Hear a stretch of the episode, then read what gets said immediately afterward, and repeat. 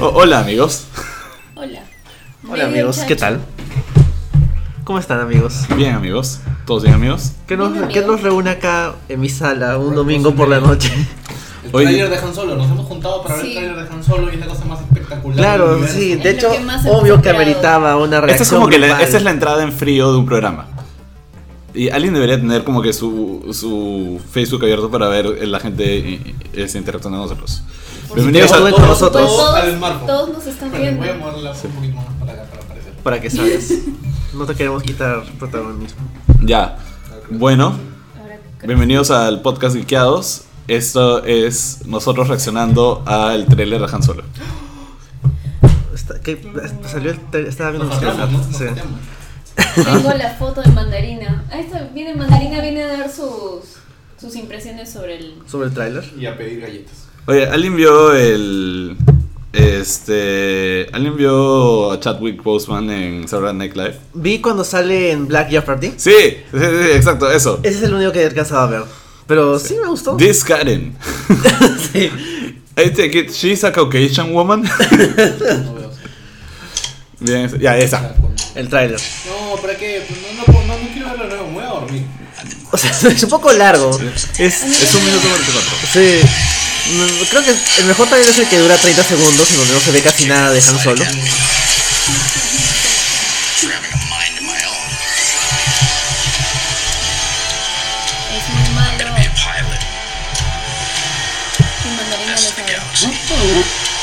mind of Oye, Will- Woody Har- Harrelson, dicen que va a ser este Carnage. Ah, sí, escuché que en Venom, ¿no? Uy, Harrison, elige mejor tus proyectos. Woody Harrelson es como Michael Caine. No necesita criterio. Lo que le consiga una casa de playa nueva, ahí. Are. Dracaris. Sí, va- en algún momento van a aparecer como que dragones. Ah. Y van a decir, ah, dragones, yo no sé nada de dragones. Eh, estás viendo el anterior tráiler. ¿Sí? Sí, es el anterior. Nos ha causado tan Es poca impresión el tráiler nuevo Que que, hemos sabe. visto minuto y medio del tráiler anterior sin decir. Pero escúchame, ese es de hace 17 horas. No es que ha salido hace media hora. Sí. Ah, sí. sí. Bueno, hablando Sí, de tiene- cosas importantes, Ya. hay que decirle a la gente que el Undertaker acaba de ganar en WrestleMania. ¿A quién le ha ganado? A John Cena. Y eso que Eh, John Cena está promocionando película. Bueno, Entonces quiere decir que hoy día se retira. Eh, se va a retirar cuando le tengan que reparar la cadera. Ah, ¿esa? De nuevo. sí, ese es. Cuando tengan que cambiar de peluca, porque de hecho You have to something. No, de hecho deben ser extensiones. Las del Undertaker. Un Vienen, duelo. vienen con el sombrero. Duelo de western, ya, ya, ya. Donald Glover. Sí, sale más Donald Glover en este. Yes. Se debería vender la película por, por Lando. Creo que Ellos saben que así lo venden más. más. o menos así. Heard about a job. Big shot gangster putting together crew. I'm a driver. I'm a flyer. I waited a long time for a shot like this. Sa- ¿Sabes qué debería poner como banda sonora? Loser de Beck. I'm a driver. I can feel it.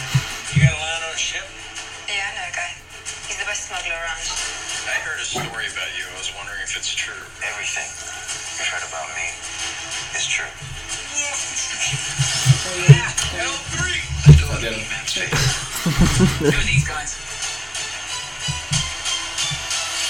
If you come with us, you're in this life for good. Might wanna buckle up, baby.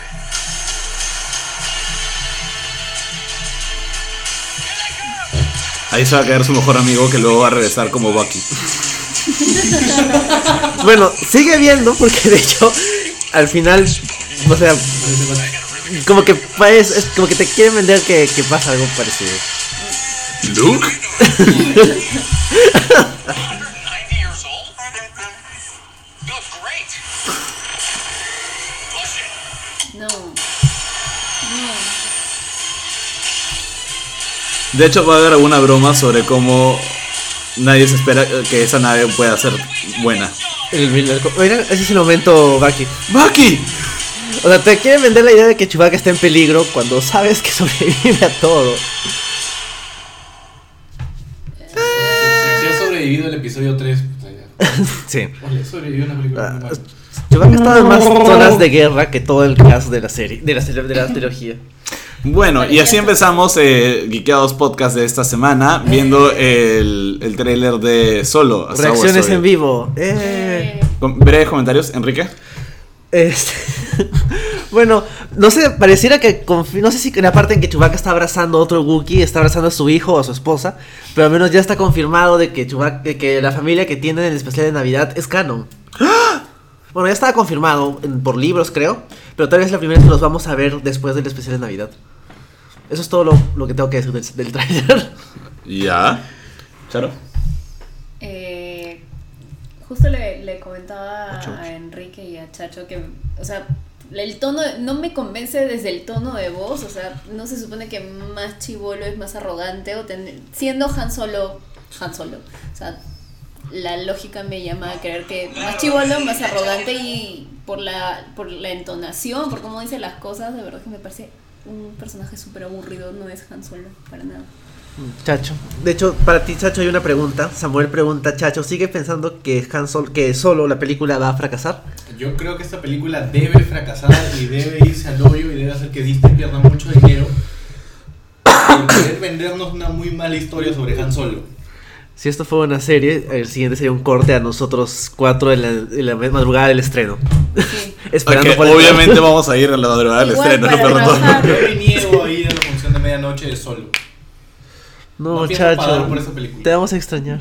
Bueno, Bueno. si me permiten comentar al respecto. Como que normalmente yo siempre estoy como que en el grupo de los que dicen, no, la película va a ser buenaza, la película va a ser chévere. Y es como que esta es como que ¿Te no. gustó Justice League? Uh, Y a un es montón de y a un montón de gente nos gustó Justice League. So Pero it, eso fucker. no quiere decir que sea buena. Tampoco quiere decir que sea mala. Eh, no, sí, sí es buena. No. Pero ese es debate Pero para otro es podcast. otra, sí. Este, dicho eso, ya, empezamos con el tema del día. Hoy día vamos a hablar de Marvel. Vamos a- Avengers Age of Ultron y, y Ant-Man. Siguiendo nuestro camino a eh, Infinity, War. Que de hecho ya tenemos entradas. Sí. Eh, Si no hubiéramos conseguido, acá estaría la parte en que me deprimo y digo, ¿por Oh. qué? Pero al final conseguimos. Eh. Y esperemos que ustedes también hayan conseguido entradas. Sí, díganos en los comentarios quién tiene entradas. Sí. Y a quién odian porque sí tienen y ustedes no. Ya, Santiago dice, estoy tirando todo mi internet. Para escucharlos hagan que valga la pena. Vamos a hacer que valga la pena ahorita mismo. Saludos Santiago. Sí, Bueno, disfruta Piura. Ya viene. Tráenos chifles. Oye, sí, que trae- Sí, oye, trae chifles. Estás Porque toda la gente que se va al norte juega siempre, trae chifles. Acá se pueden conseguir chifles. No es que sean malos chifles los de acá tampoco. Pero ¿ah? no, los de ella son. Ah, bueno, sí. Sí. Son chifles. No. Los. Ya, bueno, empezamos. Eh, Age of Ultron. A ver, ¿en dónde nos quedamos? Nos quedamos la otra vez en Civil War, no, perdón, en Winter Soldier y Guardians of the Galaxy. Sí. Winter Soldier termina con el gancho para Age of Ultron y Guardians of the Galaxy no. No, no. No, bueno, Guardians of the Galaxy sí por las gemas. por las gemas Sí. que ya aparecen en Age of Ultron. Claro, las, eh, es, la, es la primera vez que te explican qué son las gemas en Guardians. Sí. Y en Age of Ultron es la primera vez que se lo explican a la gente acá en, en la Tierra. Sí, porque antes de eso, de hecho, eh, me, me estaba viendo Avengers el otro, eh, el otro día y me di cuenta que en verdad desde Avengers, en Avengers hay dos gemas del infinito. Sí, y no Claro. sabíamos, porque la gente teorizaba que el cetro de Loki tenía algo, probablemente una gema, pero era teorías, no Sí. era como que confirmado. Sí. Hasta esta película. Bueno, entonces, eh, en Captain America Winter Soldier, y hay algo interesante, que, que, o sea, hablamos de eso la otra vez, que es que en Captain America Winter Soldier también eh, es, digamos, lo que salva la serie, ¿no? Y porque Agents of Shield se vuelve más interesante después de Winter Soldier. Sí. Y justo eh, Agents of Shield, toda la segunda temporada, ahí eh, Phil Coulson tiene ese comportamiento todo errático de estar ocultándole algo a todo el resto del equipo y nadie sabe qué está pasando y todo. Y al final de esa segunda temporada aparece Fury y aparece Mariah Hill y de pronto se junta todo y descubres que Coulson ha estado trabajando en paralelo todo ese tiempo para reconstruir los Helicarriers, o un Helicarrier al menos, Sí. y ayudar a, a Fury este, a localizar lo que quedaba de Hydra. Sí, de y, hecho, Age of Ultron- y cuando termina la- esa temporada dicen es hora de llamar a los. No, A los Vengadores. Eso A ya los- trabajo sí. con los Vengadores. Sí, eso es trabajo para alguien más, una cosa así. Claro, y de hecho, en, en Agents of S.H.I.E.L.D. sale el científico que acompaña a Von Strucker en Winter Soldier Sí. y acá. Claro, y empieza empieza Age of Ultron. ¿Y qué están haciendo? Están bajándose lo que queda de, de Hydra. Claro, que convenientemente son los soldados de Hydra más preparados que están más allá del nivel de los personajes de Agents of S.H.I.E.L.D. Sí, para esto estaba, estaba viendo y una cosa que no me había dado cuenta es que Gideon Malik sale en Avengers. Sí, es uno de los del se- Consejo de Seguridad. Ajá, sí, y qué creo paja. que cuando sale en la serie también lo mencionan. Sí, yo estaba en el Consejo de Seguridad. Sí, pero qué paja porque ese actor, o sea, qué bien casteado o qué bien previsto. No sé si fue a, pro- a propósito, pero ese actor que, bueno, también falleció hace poco. Powers Booth, sí, Powers que Booth. es, muy, era muy, es muy bueno haciendo de tipo así medio rudo y maloso. Exacto, y, y hizo un rol muy paja en la serie, muy paja en la serie. Y de pronto, cuando vuelves a ver la película, es como que, oye, él estuvo desde ahí. Como que son esos guiños chéveres. Enrique se fue a distraer a un perro. Enrique volvió. ¿Cómo, No que, funciona la cómo que un perro es un perro? Es Mandarina. perro, es mandarina. A Mandarina. Que está cayendo en mi trampa lentamente. muy lentamente. Bueno, entonces, eh, Age of Ultron empieza... Eh, ¿Qué pasa? Se congeló la imagen con Chacho así. ya, Age of Ultron empieza muy bien. Empieza con... eh, o sea, empieza muy bien con esa, esa secuencia que en verdad es bien paja. De gallos atacando el compendio Ajá. de Hydra. Y como que está cerrando además todo algo que, nos, que viene desde Avengers y desde, desde las series. En verdad, La trama de Hydra en Sí, general. o sea, todo, un, todo un grupo de enemigos que era Hydra, en verdad, en Age of Ultron tiene un buen cierre. Sí, de Después hecho. la serie lo mantienes vivo, pero... Y en- incluso en Ant-Man mencionan como que sí, Hydra, siguen y tienen muy buenas ideas.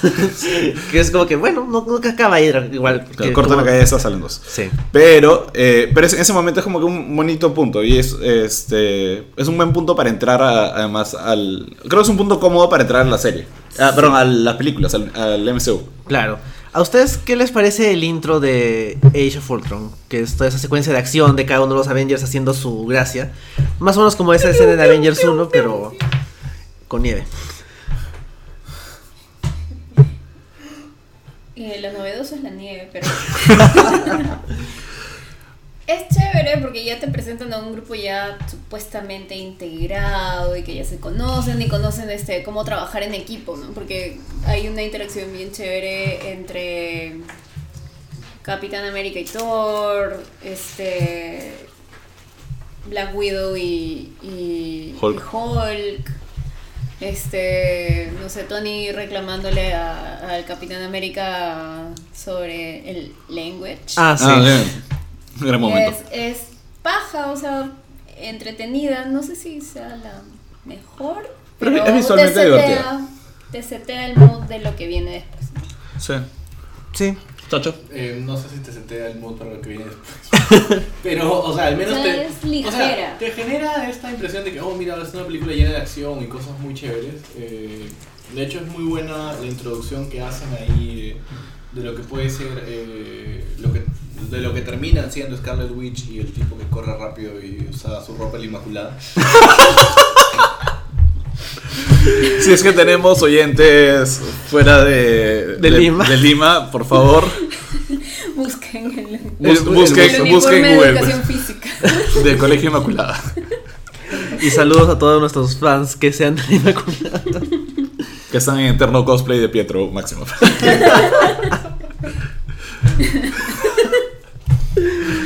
Ya, bueno. es- Sí, o sea, es como que te, te marca muy bien el inicio. eh, es visualmente muy bueno. Es este. Tiene un ritmo muy, muy chévere en cuanto a la acción y cómo se va sucediendo. Lástima que la película lo, lo pierde. Sí, creo que lo paja también es que te setea que este equipo ya tiene, o sea, ya ha vuelto a trabajar junto después de Avengers. Digamos, te dejan entender que después de Avengers han estado cazando a Hydra por un tiempo, este, que ya han aprendido a jugar juntos, que, que saben conversar, saben dialogar, que ya se conocen. O sea, todos esos chonguitos internos como Language y Iron Man jodiendo a Capitán por eso, o sea, eh, te indica que en verdad no es la primera vez que bromean con eso, o sea, ya, ya tienen sus chongos. Que Natasha ya sepa cómo calmar a Hulk, que eso lo han estado practicando durante un buen tiempo. ¿no? O sea, eso creo que en verdad es, es, es una forma bonita de creer. El detalle de videojuegos, Malik me pareció paja también. Recuerdo que estaba en plena tercera temporada de Agents of Shield cuando volví a ver Avengers y lo reconocí y pensé que chévere. Sí, Eduardo Alexis. sí.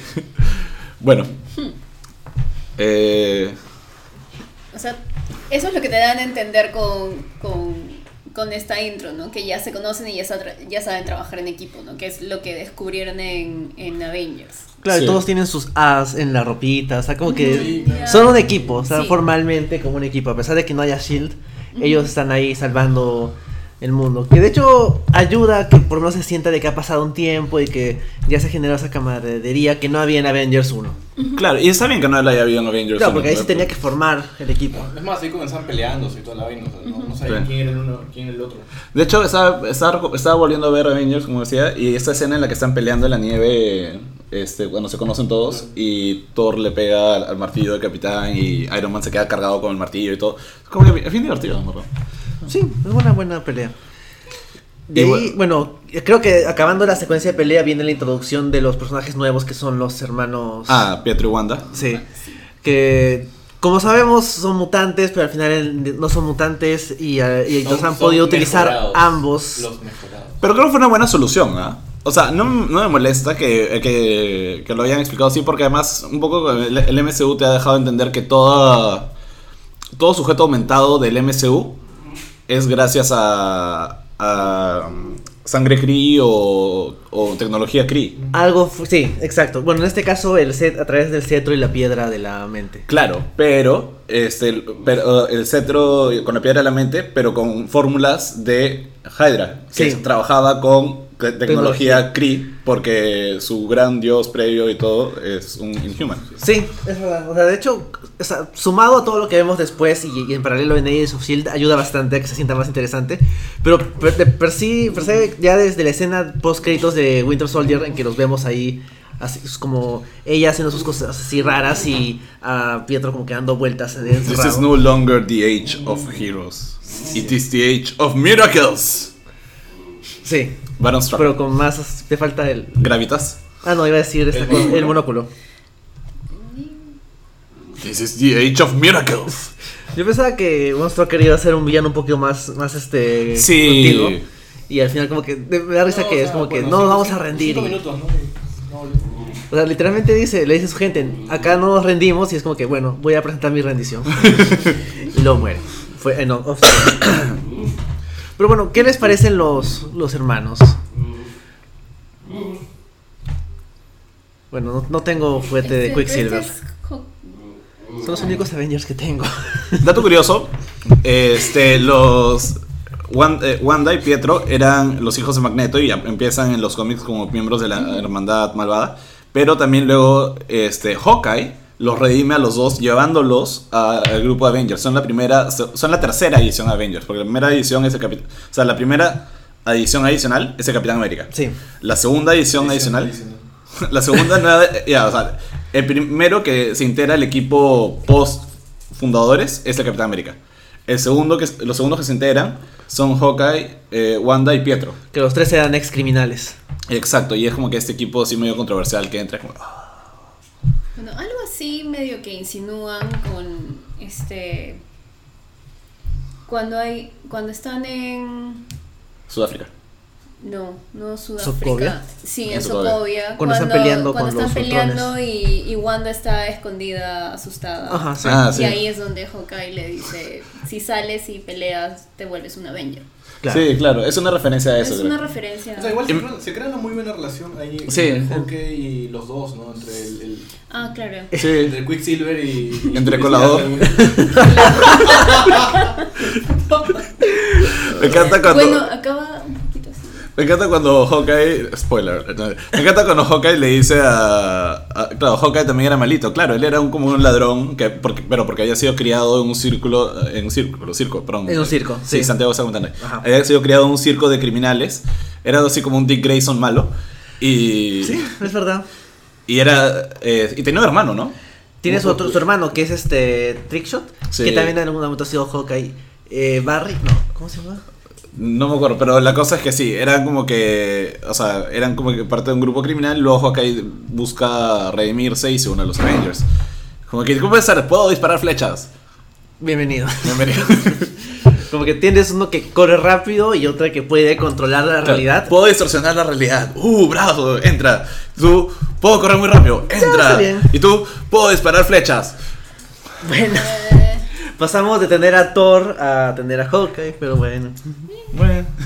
Pero no, pero sí hay ese momento chévere. A mí me encanta ese momento cuando Hawkeye le dice: "Es- Soy un tipo con un arco y flecha peleando contra un ejército de robots. Nada tiene sentido. Así que si sales y quieres ser parte de la lucha, te- eres eres un amigo. Pero sí. Entonces, creo que sí, o sea, ese inicio y los, los gemelos, además, cómo vienen y todo el backstory que tienen. O sea, creo que es una buena forma de presentar a esos personajes y la motivación que ellos podrían tener para unirse además a ese programa experimental y todo. Claro, me gusta la parte en que María Gil le dice al Capitán América como que le, le explica, sí, él es rápido y ella es rara y como que le dice como que, ¿qué- o sea, ¿por qué se someterían a esto? Y él le dice como que sí, ¿qué se sometería a unos experimentos raros de un científico alemán? Claro, y él le dice como que no, pero es que estabas- estábamos en guerra y él, él le dice como que, pero para ellos sí, o sea, ellos Claro. sí sienten ese conflicto Es contra ¿no? América. Es verdad, sí. Sí, sí, sí. Porque además, cuando sucede todo eso, o sea, hay una cosa bien paja que dicen. O sea, eh, que ellos se quedaron atrapados mira, esperando que los rescaten viendo el logo de Stark durante todo ese tiempo. Sí, ¿No? Y eso, o sea, hasta cierto punto podrías verlo como un americano viendo la bandera nazi, ¿me sí. Pero bueno. No creo que el Capitán América se hubiera unido a un grupo de vengadores con Hitler. No, creo que eso no, no hubiera funcionado. Sí. Bueno. Después, eh, bueno, después viene la fiesta. Sí, la parte de la fiesta es divertida. Ah, no, viene la visión. Creo que la parte clave es la visión De de, Tony. de Sí, Tony. Sí, pe- no, pero es- Claro, cuando Wanda le... Claro. ¿Cómo? ¿Tú no? Elizabeth Olsen tuvo un, un coach personal de danza que le enseñó a mover. Mía. Pero es cierto, también. Bueno, Cuando hablemos de Doctor Strange, también este Cumberbatch tuvo su Un coach entrenador de manos. De, de manitos. Sí. Le, enseñó ellas fingers. sí. Ya, amigos de guiados, este es su momento. Vamos a hacer como que manos de Wanda Maximoff. Este es su momento para sacar screenshots divertidos. Uno, dos, tres, va.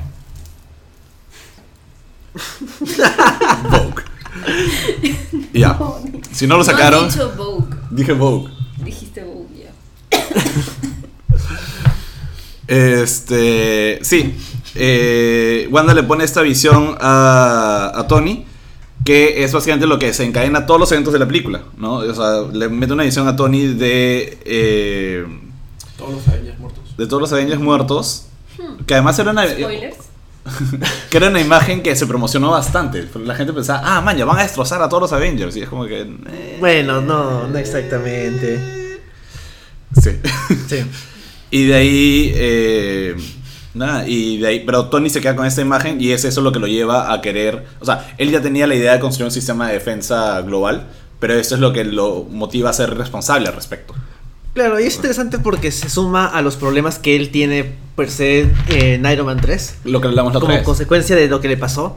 Y, o sea, él, de hecho, en la visión ve esta cosa enorme de los Chitauri. Entonces, como que Claro. directamente relacionarlo con lo que pasó en Nueva York. Eh, ¿Cómo se llama el No, Santuario pero 1? es, es que es como una, una especie de estrés postraumático, ¿no? O sea. Tony tiene estrés postraumático. Claro, él casi muere en- al, final, eh, al final de Avengers. Literalmente cargó una bomba nuclear hacia una base extraterrestre y- en el medio del espacio y cayó inconsciente. Que, a la cayó con suerte, porque era como que solo porque Tony Stark aquí tiene suerte.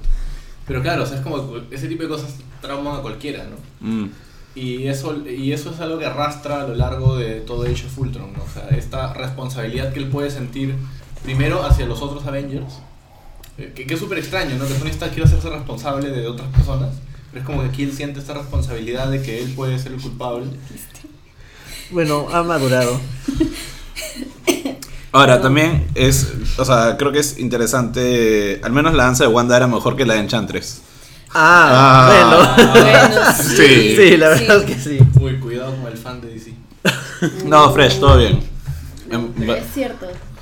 Pero, Y, o sea, y lo reconoces, me eh, imagino. sí, claro. Sí. Me imagino un, me imagino un dance-off entre Wanda y Enchantress. It's a dance-off. Y con Star-Lord en el fondo, como, yeah. este... Mandarina, ¿qué pasa? ¿Tú también quieres estar en el podcast? quiere opinar. ¿Te gustó la película? Ya me acompañó a verla de nuevo. No, Ah. no. Pero se quedó dormido.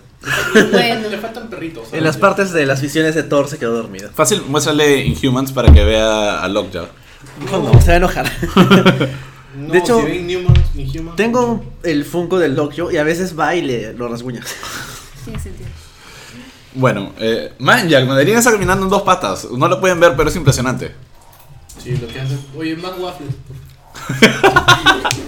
Ya, ok, bueno. Para que Santiago no hace sus datos por gusto. Pero yo creo que si Santiago nos estaba viendo, se debe haber estado divirtiendo un montón. Santiago, Claro, deja tus comentarios. ¿Qué te pareció la película, Santiago? Vamos a esperar. en- El único, el único que nos está viendo, ¿no? Gracias, Santiago. No, No. siete personas más menos nuestros cuatro teléfonos. No, yo, no, yo, No, yo estoy viendo Russell Tres, porque. Chacho está viendo Tú WrestleMania. tampoco, pero estás apagada, así que dos. No, Ya.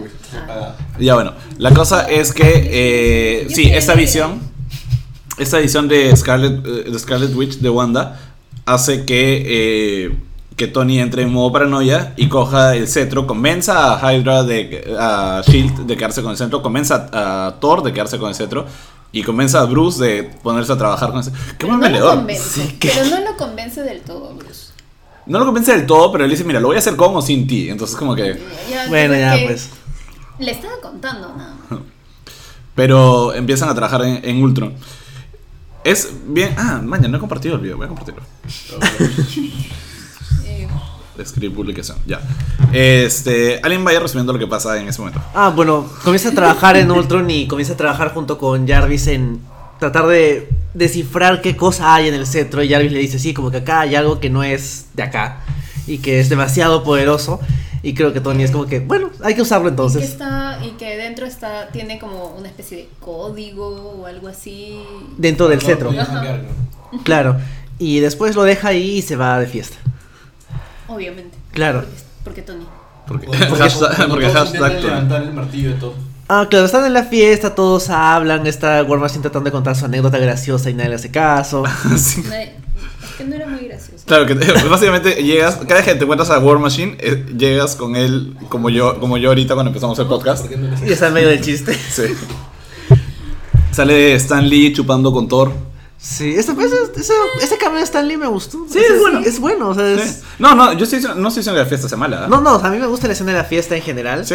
Me gusta la parte en que como que Thor y... O sea, Thor y Tony están como que diciendo, sí, este Jane hace esta cosa. Y Tony dice como que no, pero Pepper hace esta otra. Y todos como que tratando de, de, ¿A ti de te hacerse más esa interesante. A mí O sea, no me me parece- gusta porque siento que tien- están justificando la ausencia De liderazgos femeninos. Ah, yo decía, de las, yo decía de las actrices porque no, no iban a... no, la ausencia es, Yo creo que- Marvel, es Marvel. Sí.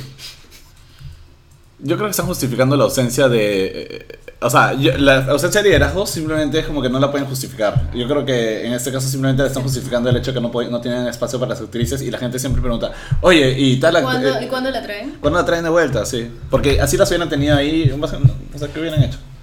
Hubieran aparecido Sí. en la fiesta y nada más. Pero sí, Claro, ese es el y, tema, ¿no? y ser las novias. Exacto. Tienes razón Hasta, en cier- que- hasta cierto punto creo que mejor no hubieran estado ahí para ser, solo para ser las novias. Creo que hubiera sido O sea, la gente sí pregunta por, por, esos, por, por Sí. esos personajes. O sea, bueno, no En tanto ese por No sentido- tanto Jane, por Jane. No, pero más por Pepper. O sea, me acuerdo que... Porque o sea, Pepper sí ha jugado un rol un poco más importante en el MCU. Sí, y en general, o sea, la- Thor, las películas de Thor nunca supieron darle un buen, un buen papel a, a Jane. En cambio, Pepper Ahora, me sí- gustó, Siempre- me gustó que presentaran al personaje de Helen Cho. Cho. Sí. Sí, es un poco joven para ser la mamá de Amadeus, pero podría ser su hermana. Ah, es la mamá de Amadeus, pues, ¿no? Claro, sí. Vaya. No, pero sí podría ser, ya. O sea, para- si presentaran a Amadeus Cho ahorita, ponte, ya estaría como que en la edad más o menos correcta. Ahorita sí, sí, ahorita podría ser. La verdad. Sí.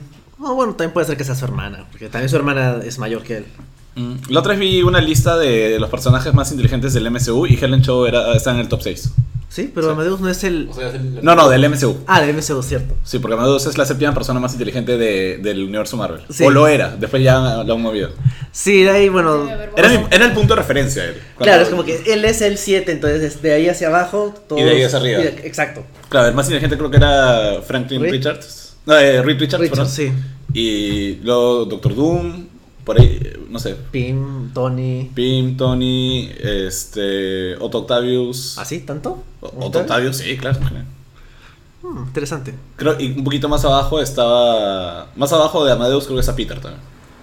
Peter creo que no le ganaba. Amadeus. Ah, Banner era uno de los más Ah. Banner, cierto, sí. Bueno, nos hemos distraído. Bueno, y ahí sigue la parte de cuando están tratando de jalar el martillo y está todos estos chistes de que el Capitán América está jalando y como que parece que se mueve y Thor se asusta. Hay, esa- estuvo hay- gracioso. hay este diálogo que es bien pendejo de Tony. Cuando dice, voy a levantarlo y voy a reinstaurar Prima Nocte. Ah, sí. sí, ya fue todo el mundo. O sea, creo que en ese momento... No, eh, eh, no sé eh, si alguien se haya dado cuenta Creo que en el eh, momento. yo no me di cuenta en el momento. O sea, lo vi y. No, ¿sabes qué? Miento, miento. En verdad En la sí, película sí, sí. sí. sí me di cuenta del comentario, pero se me pasó así. Pero, No, no, no me quedé pensando Sí. realmente en lo que implicaba eso. pero reinstaurar Primal no te en este, o sea, en Hoy esa en día época sí. fue en el 2012, o sea, Dos No. películas de 2015. Sí. 2015. Ah, la mierda. O sea, no, Ah, ha sido no. No, tanto. sí, 2015. 2015. O sea, ha ya estaba años. fuerte el comentario. Sí. Sí. ah, Sí. Este, pero creo que. Creo que todavía estábamos como que bien.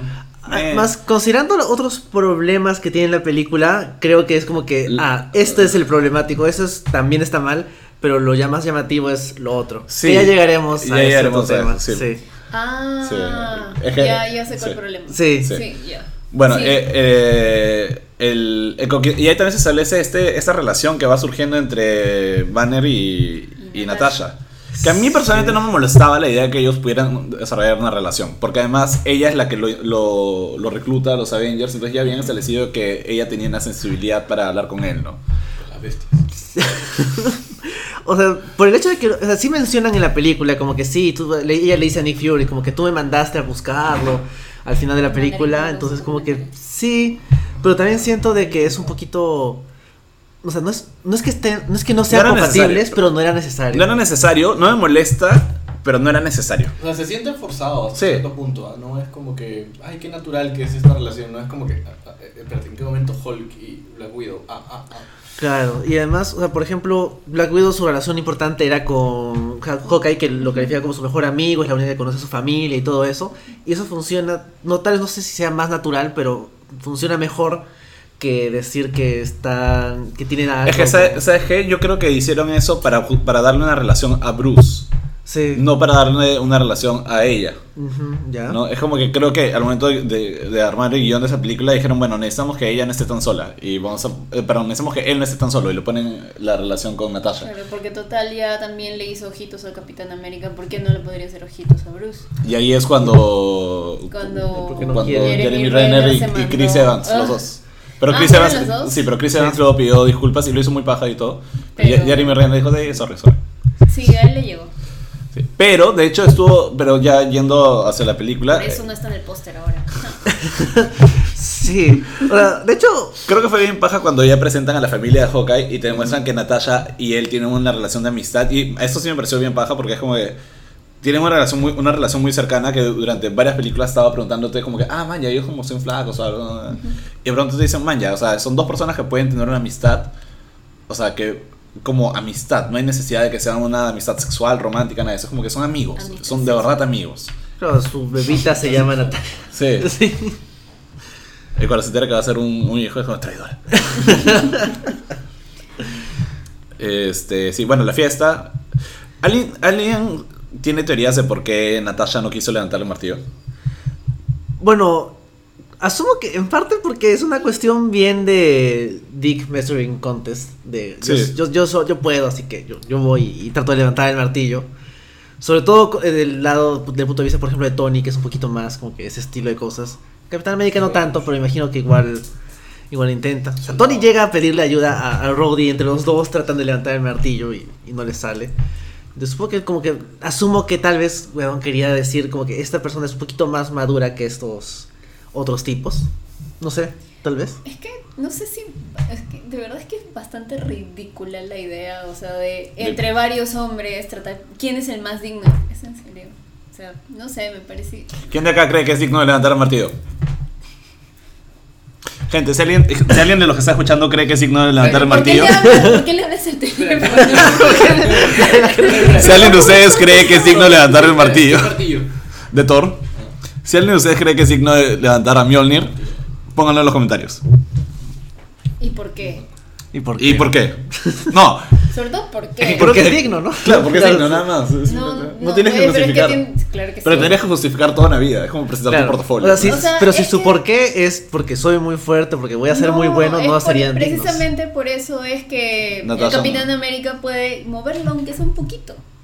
Hola Carlos Cubas. Carlos, ¿tú crees que eres capaz de levantar el partido? Voy a seguir hablándole el teléfono. Voy a pegarle el teléfono acá.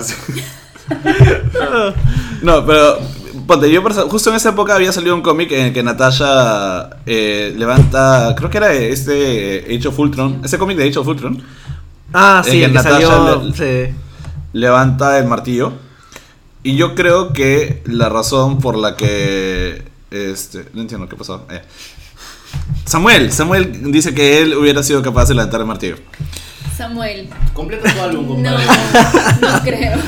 Yo creo, Bueno. yo creo que, o sea, salió este cómic en el que Natasha sí levantaba el martillo en este mundo postapocalíptico destruido por Ultron. Y yo creo que, o sea, creo que es coincidencia nada más, pero yo creo que en verdad en la película una parte de mí siempre se quedó con esta idea de que Natasha...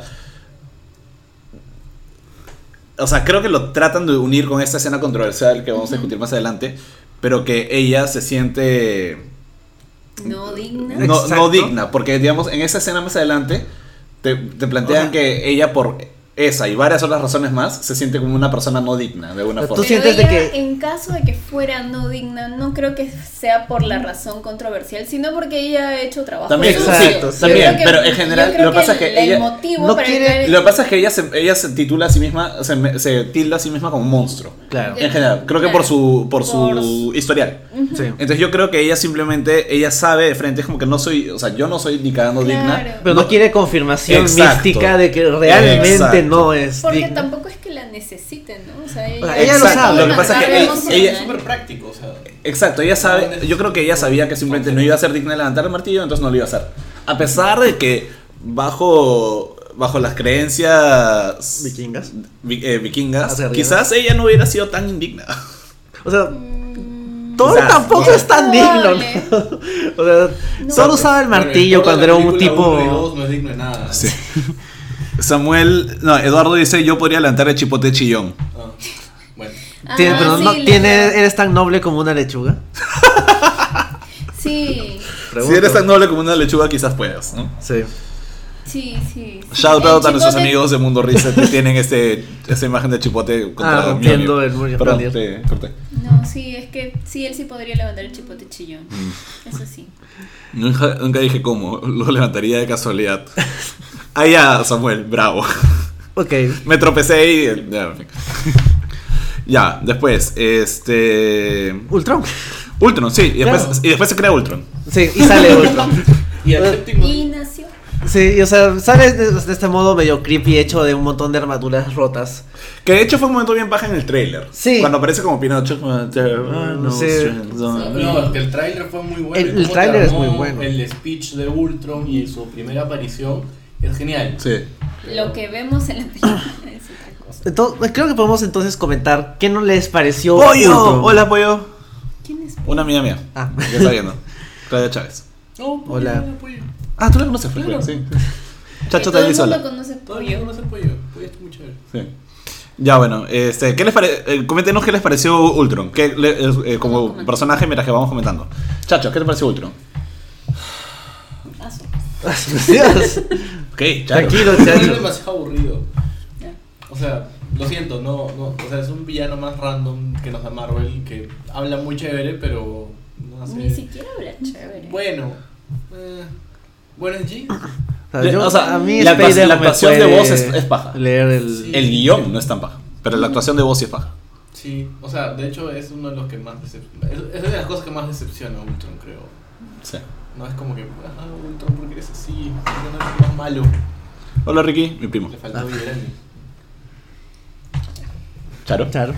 Eh, es que creo que hay una diferencia, hay una línea muy delgada entre el sarcasmo y ya llegan casi a la burla. No sé, los diálogos que tenía Ultron eran muy. Creo que buscaba ser muy malo, sarcástico, irónico y se les fue y Sí. se les fue de las manos tanto que parecía ya parecía un chiste con pies. Me pareció una parodia. Sí. que- Mm, bueno, Sí, creo que ahí hay una explicación bastante individualizable. Que es, bueno, más que, claro, doble explicación. O sea, tienes a James Spader que suele hacer ese tipo de personajes así, súper como que cre- un poco engreídos, poco creídos, que se creen lo máximo, pero tampoco es que se lo tomen muy en serio.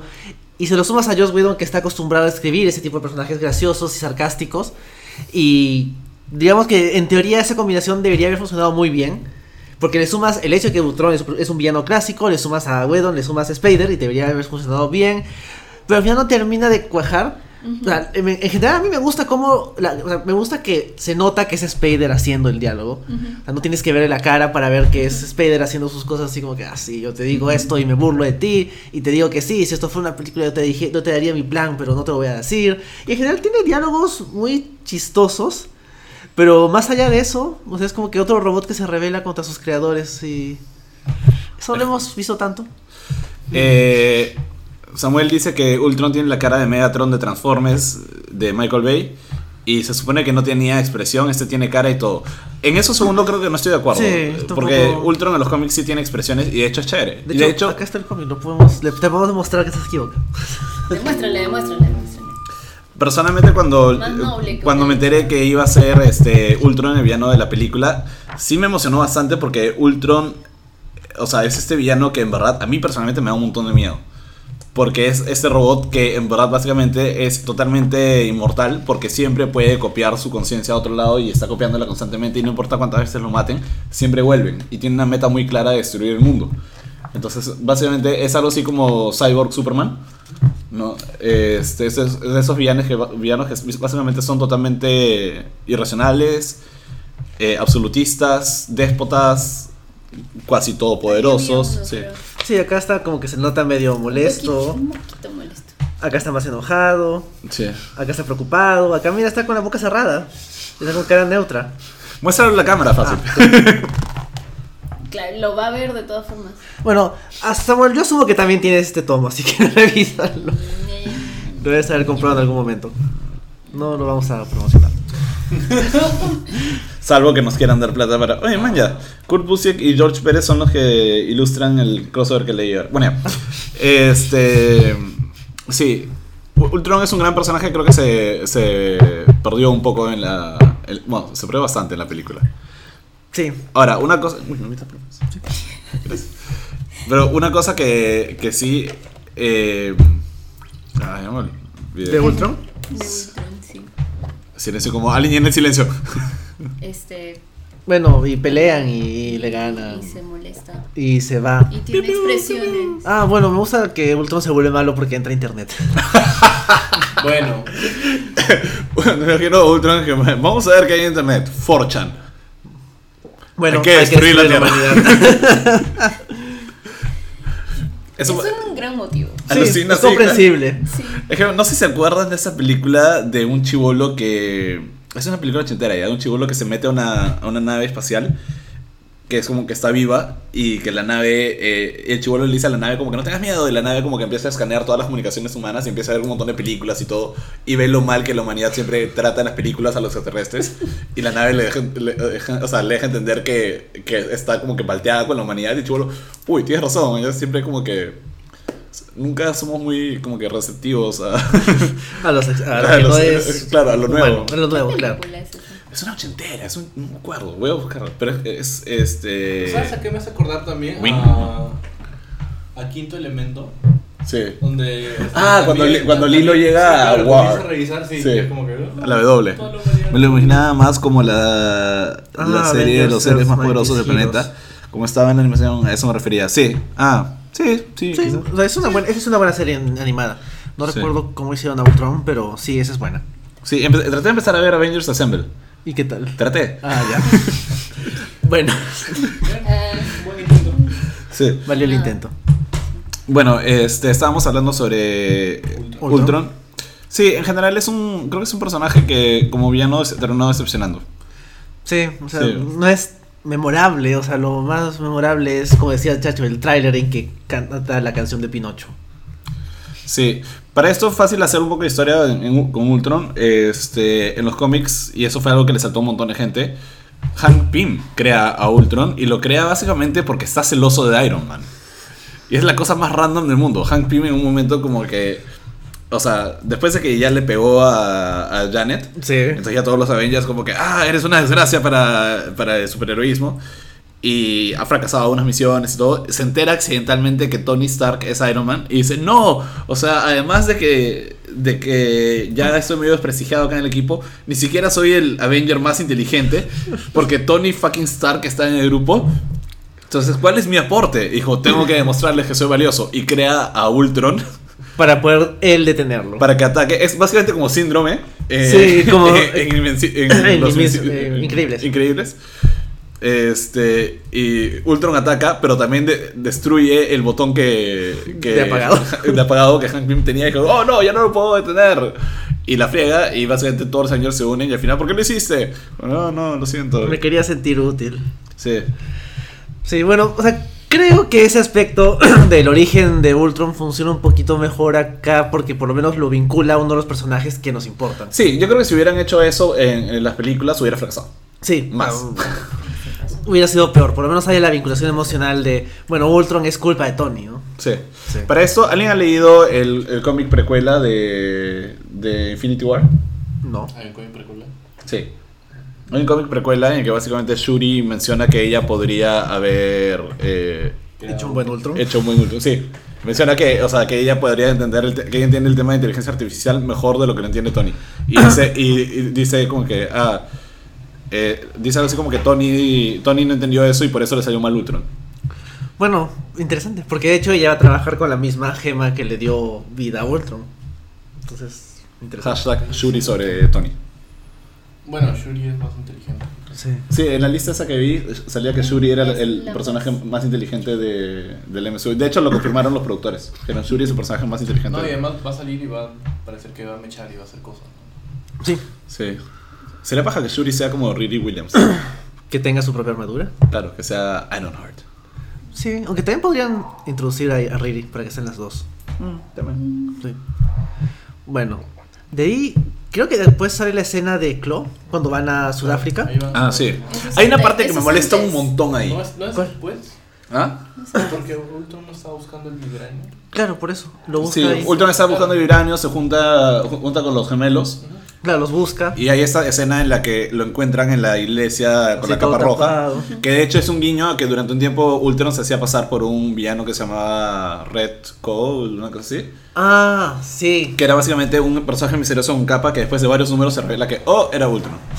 No se dieron cuenta que era un robot gigante. Sí. Este, hola Carlos, mi, el esposo de mi prima. Toda mi familia está está viendo. Y esta es Stephanie. Stephanie, hola Stephanie, ¿cómo estás? Hola. Hola. ¿Por qué le hablamos al teléfono? No, No sé, sé. ya nos hemos acostumbrado. Ya bueno, pero la cosa es que, eh, sí, eh, los, no, los recluta de esa forma, es chévere. Sí, pero tenías que quejarte de algo. Te ibas Ah. a decir algo que te molestaba. Sí, porque Bruce, Bruce Banner es una de las personas más inteligentes del planeta. Yo sé que la persona inteligente no significa que lo sepa todo ya, pero me molesta que Bruce está leyendo, me dice, dicen que este material vibranium Ah, es de Waka, Waka, Wakanada. Y es como que, oye, ya, aguanta. Waka, waka. agu- aguanta. Uno, ya, entiendo que, que el vibranium es como que difícil de conseguir y todo. Pero, Pero creo que tranquilamente, este, no, están hablando de, de los de los tatuajes que tiene ah, Andy tenía Serkis este así. que tenía Chloe. Es, es de Wakanda, es como de, ya aguanta. O sea, como de, eres un hombre culto, deberías saber dónde está Wakanda, no me jodas. Pero no sabe. Mm. O deberías, saber, perdón, necesariamente. deberías saber que, que hay un país llamado Wakanda. No necesariamente. Tiene 10 doctorados, pero ninguno es en geografía. Ah, Además, O en ciencias políticas. ¿no? Sí. O sea, se supone que se sabe se que existe, es un y país es un de pueblo- agricultores. Sí, un país- de Sí, pero, pero podrías saber el nombre, no sé. Es como, no sé, o sea, no... e- Es un error bien Donald Trump. Pero bueno, podríamos justificarlo en que Banner es uno de esos científicos que está como que súper metido en sus cosas. Es como que. ah, ¿No estás ya- diciendo que le hace el, el geniograma a Banner y no lo llena?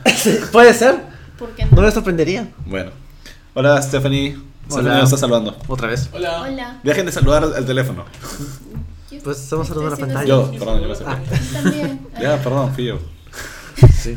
Bueno, me gusta que Chloe es igual de raro como es en Black Panther. En Black Panther Sí. es un poquito más, pero el tipo es, es raro. Ha ¿sabes? evolucionado como personaje, porque creo que además en el cañón lo volvió más loco todavía. Sí, sí, pues, o sea, como que habla cualquier cosa y no tiene. O sea, muy- o sea, se, se entiende el personaje, pero es un, persona- es un tipo raro. Y por lo menos eso como que, bueno, me llama la atención y habiendo visto Black Panther no hace tanto, es como que, ah, o sea, no es que se hayan inventado a un Claw raro. Me había olvidado que Claw también era así acá.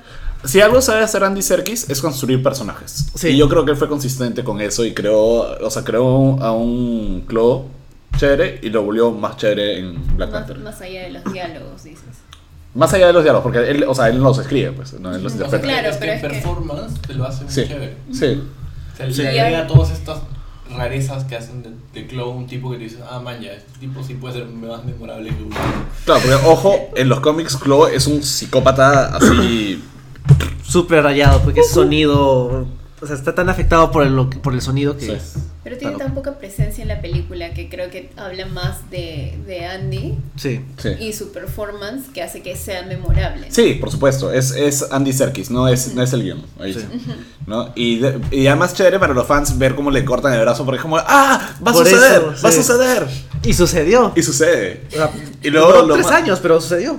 Sí, pero chévere, es como el Sí. setup está ahí, ¿no? Claro, sí. Y- Y, menciona él como que, que él robó esto de Wakanda. Entonces, como que, ah, o sea, estás conectando. Claro, todo. todos los fans son como, ¡Wakanda! Claro, y ahora que ya lo hemos visto, es como que, ah, es esto. Pagó, pagó. Sí, Pagó. buen setup. Y luego Eh. bueno, esta parte en que la bruja escarlata como que los, los- les manda visiones a cada uno de los Avengers. Sí, de hecho, creo que es una bonita reivindicación para Hawkeye que diga como que no. Ya, ya me he controlado mentalmente en una película, no. Sí.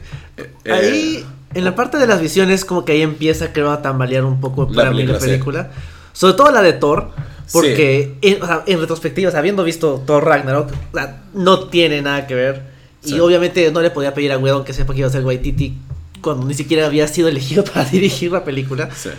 Pero igual es como que eso es raro, o sea, es como que ¿por qué está Heimdall ahí tomando y diciendo como que sí, todo eso es tu culpa, Thor? Y como que, ah, Ahora, lo que sí, al menos. es culpa Thor. O sea, Thor destruyó este, Asgard. Entonces, como que sí, de alguna forma se cumple. Es una visión no literal.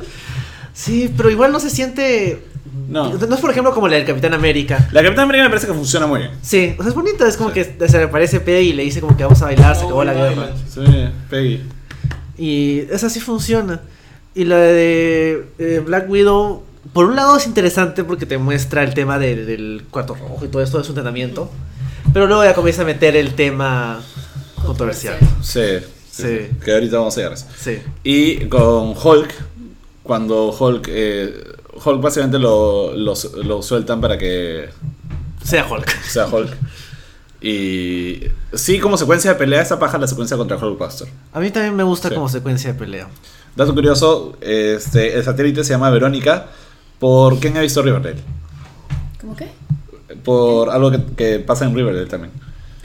Ah, Bruce Betty. ya tenía una Betty. Entonces Betty dos. satélite se llama Verónica por, por Betty, La otra. Betty y. Verónica. Sí, es un guiño a Archie. Este. Sí, pero chévere, o sea, a mí me gustó mucho el Hulkbuster, me gustó mucho como la ingeniería, o sea, siempre creo que una cosa paja de apreciar esas películas de superhéroes es cómo usan ingeniería, o sea, tienen que inventarse, o sea, es tecnología que no existe, ¿no? Entonces, cuando te dicen es indi- escudo indestructible, ¿por qué es indestructible? Porque abs- absorbe energía cinética, entonces está justificado, chévere. No es algo que Stan Lee siempre se jactaba de hacer, a pesar de que no sé que también lo hacía, que era que decía que quería usar ciencia, o, y, o sea, validación, validar científicamente las cosas que explicaba, ¿no? Los mutantes, mutación genética, ¿no? O sea, cosas así. O por ejemplo que Thor volaba porque hacía así la energía lo jalaba. Claro, el, lo- el Thor no vuela, sino que lo jala su martillo. Sí. ¿no? O sea, esas cosas. Este, pero tiene capa. sí, no capes.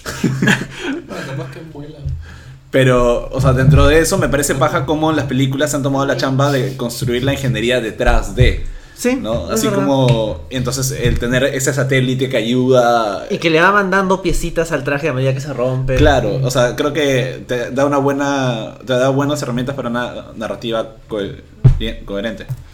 Sí, sí, es verdad. O sea, general la pelea me gusta y de ahí. De ahí es como que. Es lo Go to más- sleep, go to sleep, go to sleep, go to sleep, go to sleep, go to sleep, go to sleep. Para no. Bueno, sí lo no queda. Sí, de ahí no recuerdo qué pasa.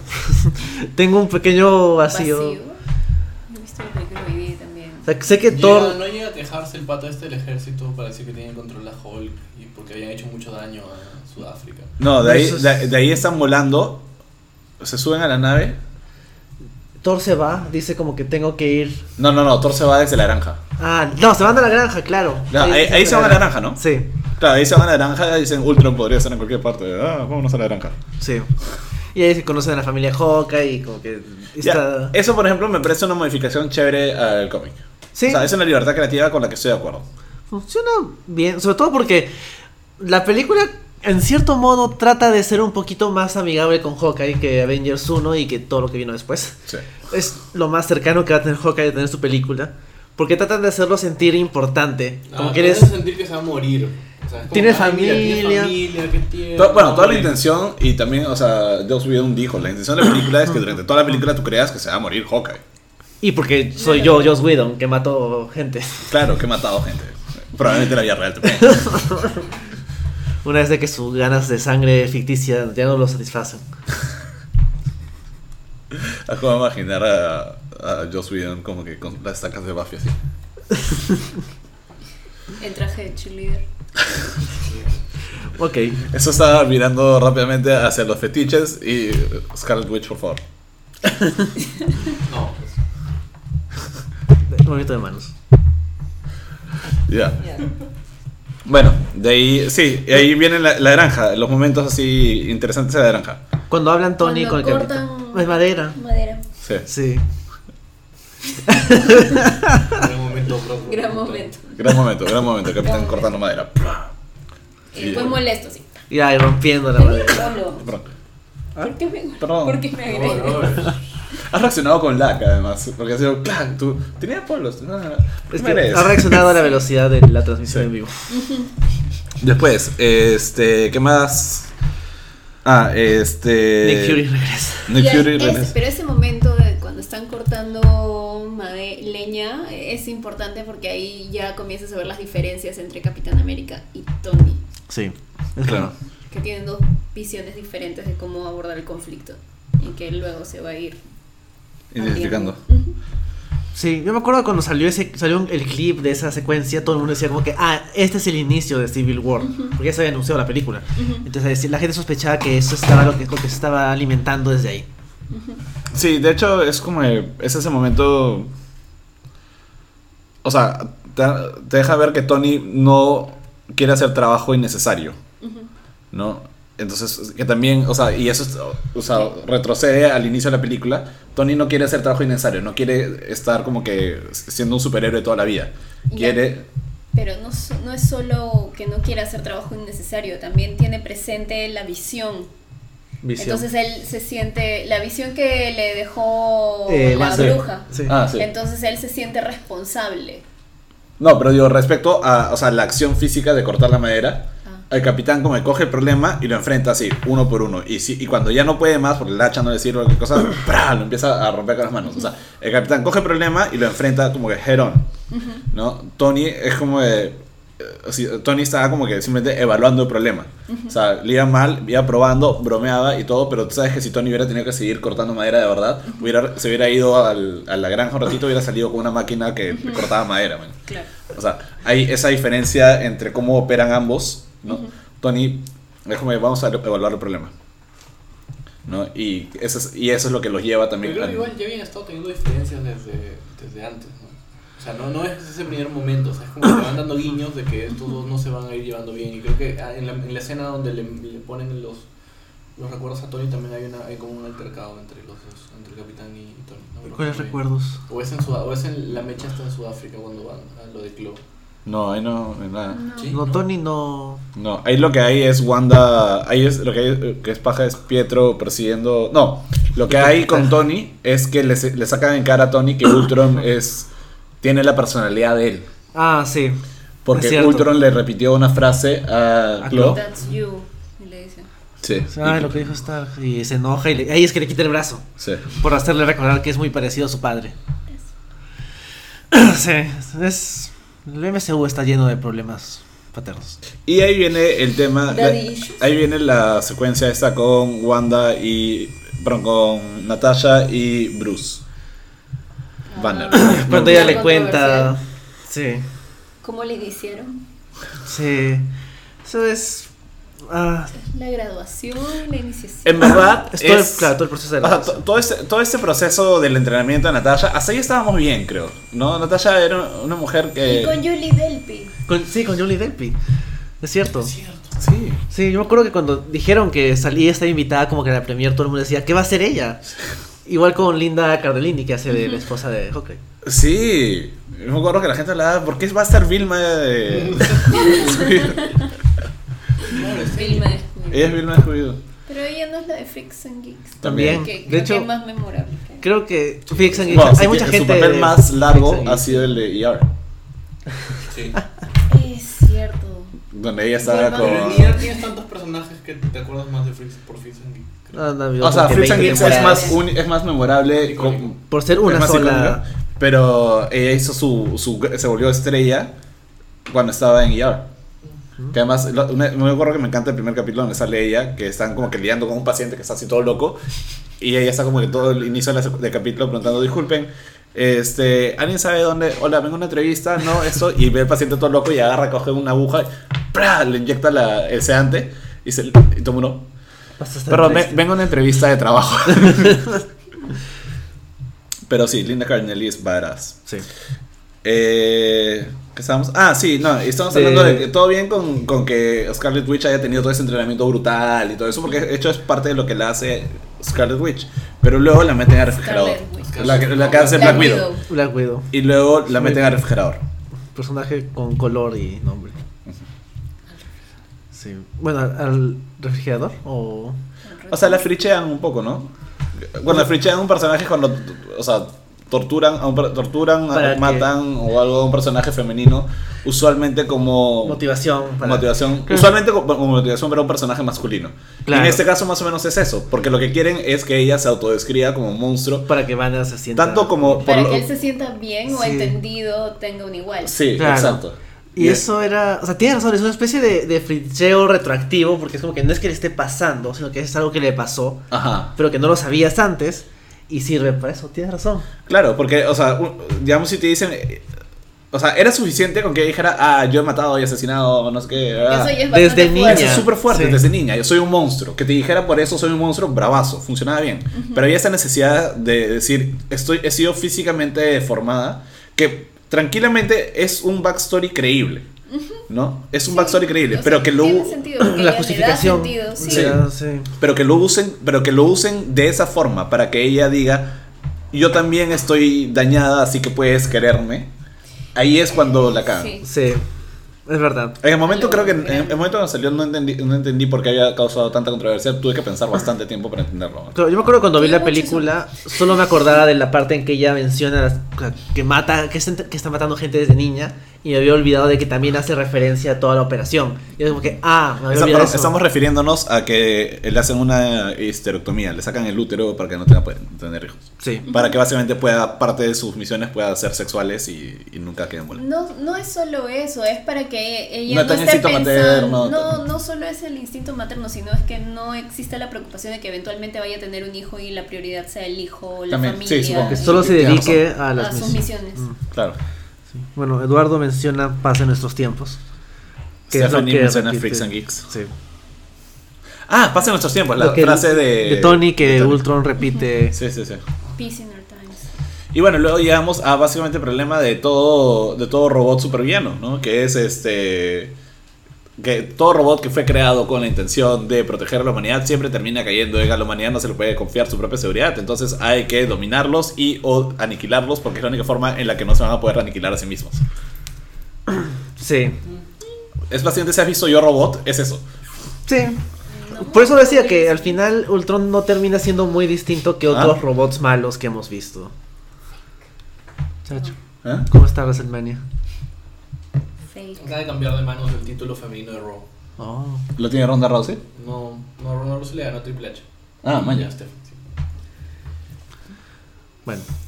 De ahí sigue la parte de visión. Man, ya, si, si Sí. hago una mueca de no, todo mi bigote se pone así.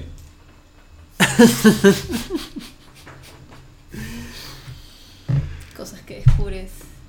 haciendo muecas ante el- la cámara. No screenshots. Ya. bueno, Ahora ya, después de mencionarlo, obviamente habrán screenshots. Sí, sí. efecto Streisand. Bueno. bueno, ahí es cuando todo el equipo empieza a trabajar, pero ahí es como que un poquito medio como que desganado, ¿no? Es como ya, ok, vamos a vencer a Ultron. Yo me sí. voy a las piscinas estas mágicas. Sí, toda esta parte de la piscina es como que súper random y al final no sirve. o sea, incluso hay una No, escena no, eliminada. Claro, no tiene como mucha lógica. O sea, bueno, la escena eliminada tiene un poco más de lógica, creo que. La escena eliminando era una chica bañándose en el agua. ¿no? Sí, Sí, hay Me una- acuerdo que había una- una chica que salía en los trailers y todo el mundo decía, ¿quién es? ¿Dónde ¿Quién es la, sale?". la chica misteriosa que, que va a voltear? Nadie sabía. Y nunca lo supimos. Porque era una escena eliminada, que era parte del tema de, este, de las visiones de Thor. Que al final, o sea, que luego Thor regresa y dice como que sí, son las gemas y como que básicamente Thor se fue a leer la trama de, del universo M- del MCU. Mientras los demás hacían cosas para... Hay una película cubana que vi una vez donde los personajes en un momento como que la trama se atora y uno de los personajes, o sea, de los personajes, ¿y ahora qué hacemos? Y un personaje espera. La Sí. película hasta ese momento ha sido totalmente realista, pero literalmente en ese momento un personaje agarra, saca el guion y dice, dice que ahora, dice que ahora se muere tal personaje. ¿Qué? Y guarda el guion y todos voltean y ¡se ha muerto tal! ¡No! No se muerto. Creo que es algo así con Thor, es como que, un ratito, voy a averiguar qué pasa. Se mete a la piscina y como que saca su guion y sube. Saca su manual de- del universo Marvel. Es como que bien, sim- bien simplista, ¿no? Es como que, bueno, vamos a encontrar un momento para dar explicación y vamos a hacer que Thor vaya hasta sus aguas termales mágicas. Un Está sauna. En las aguas termales de Claro. Cajamarca. Sí, me- no, bueno, se mete ayahuasca y luego se va a su agua termal. Se mete ayahuasca. Sí. Y Selvig es su chamán. Se sí, estuve de viaje en Perú y te trae unas cosas. Claro. Te he traído unas plantitas. Y así, ¿Por ve, qué no? y así ve las gemas del infinito, o sea, es como que un poco simplista. No es la mejor forma. O sea, por ejemplo, en Guardians of the Galaxy te explican qué son las gemas, pero funciona un poco Funciona mejor. mucho mejor. Porque te lo muestra, o sea, sale el Collector y te dice, mira, ahí está, esta de acá, sale un Celestial. Además, porque- te lo explican también en un contexto en que te están advirtiendo que esa especial que tienes en ese momento es peligrosa. Sí, ¿No? es verdad. Y acá como que no... no Regresan, claro, Porque regresan. ni siquiera saben que lo que tienen es una gema. Cuando, ¿cuánto, ¿Cuánto rompen el cetro? ¿Cuando está en Corea? o- Sí, están en Corea. Ah. Ya, pero ahí están en Corea. Tiene que recuperar el cetro. Hay toda esta secuencia bravaza que hay en. de persecución, que sí es chévere. Sí, y ahí es que los gemelos se pasan al lado de los héroes. Sí. Este, de hecho, una vez más, ahí hay este, hay este momento en que nuevamente capturan a Natasha. Sí, No, ese es el otro tema. O sea, me molesta un montón que capturan a Natasha y que la rescata Bruce. Sí. O sea, no Hulk, Bruce, la persona más inepta de todo el equipo. Te rescaté de conciencia. Porque, Como si ella no pudiera liberarse sola. O O sea, sea, al ser. a- toda al vez- estar dentro de un grupo donde la mayoría tiene superpoderes o tiene eh, armaduras que los pueden ayudar a liberarse de situaciones específicas, Y ella, Hawkeye. ella y Hawkeye son los únicos que tienen habilidades medio que Normales. normales. ¿no? Claro, pero, o sea, Avengers puede. 1 literalmente establece a Natasha como este personaje que es capaz de salirse de esos problemas sola. Sola. Porque literalmente la primera aparición de ella es amarrada con un ruso golpeándola e interrogándola. Y luego cuando hacen esta esa secuencia paja, que Colson la llama. Ajá. Y él le dice, ¿qué, qué haces? ¿Por qué me interrumpes? Estoy, en medio estoy interrogando a un huevón. Me está diciendo todo. Y es como que, aguanta, que ella está en control de esa situación todo el tiempo. De hecho, eh, o sea, y es bien paja porque termina obteniendo todo lo que quiere. Y dices, ya, o sea, brazo, funciona muy bien. Dato curioso, Joss Whedon escribió esa escena no para la película, ya la tenía escrita desde antes. Lo cual no me Ah, habla muy bien de Whedon. Sí, Ciclo. Pero tengo que admitir que funciona bien para establecer Como el buena personaje introducción, y todo. sí. sí, es una buena introducción. Solamente Thor tiene esa visión de las gemas, pero no se toma la molestia de explicar cuál es el peligro. Sí, pues. Tienes razón. Sí, gracias. Andrés, tienes razón. No es que le diga a los demás. Porque de hecho, Infinity War va a ser un mate de risa cuando llegue. Sí, ¿se acuerdan de esa vez que me fui a las piscinas estas raras? Sí, bueno, me olvidé de contarles algo. Ah, ¿no estás drogado? No, en serio. ¿Se acuerdan de mi trip Bueno, no les conté toda la información. Pero ¿cómo les pongo al día? Rápido, coman esos brownies. Infinity Brown. Le trae algo de, de, la, de la cosecha te, de te Star juro que Ali tendría que, para una fiesta o algo, Ali tendría que hacer con los Infinity Infinity brownies. Brownies. Con los colores de Con, cada de con los colores. O sea, Sí. Después hablamos de eso. Ya saben, Geekeados entra a un nuevo negocio. De un nuevo rubro. Pero todo es medicinal. Hashtag legalize. Todo es natural. Orgánico. Oh, Bueno, Dios. Ah, Ya, bueno, este.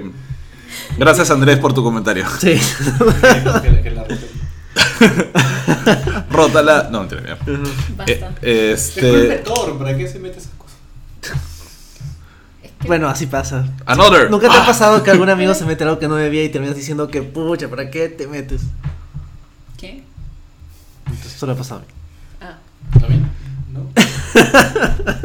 Siento que eso es, ese es el momento. Siento que es como que. El eh, momento incómodo. No, siento que ese es el momento en que eh, Tachala, como que con sus hierbitas verdes, sus hierbitas moradas, Ajá. las plantas de forma de corazón. eh, No.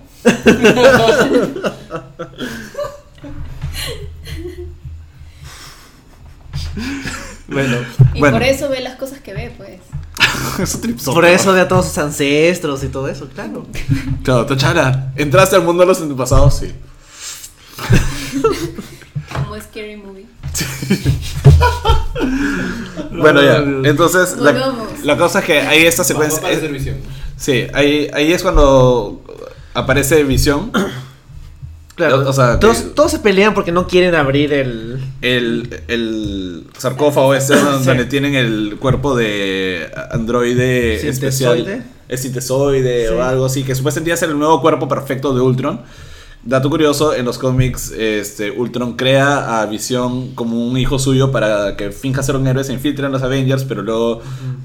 Es básicamente la misma historia que Red Tornado. Sí. DC. Básicamente entra a los Avengers y se da cuenta que tiene un sentido heroico real. Básicamente lo hace demasiado bien y logra superar su programación negativa y, Y vuelve un llora. héroe. Y llora, porque incluso los androides lloran.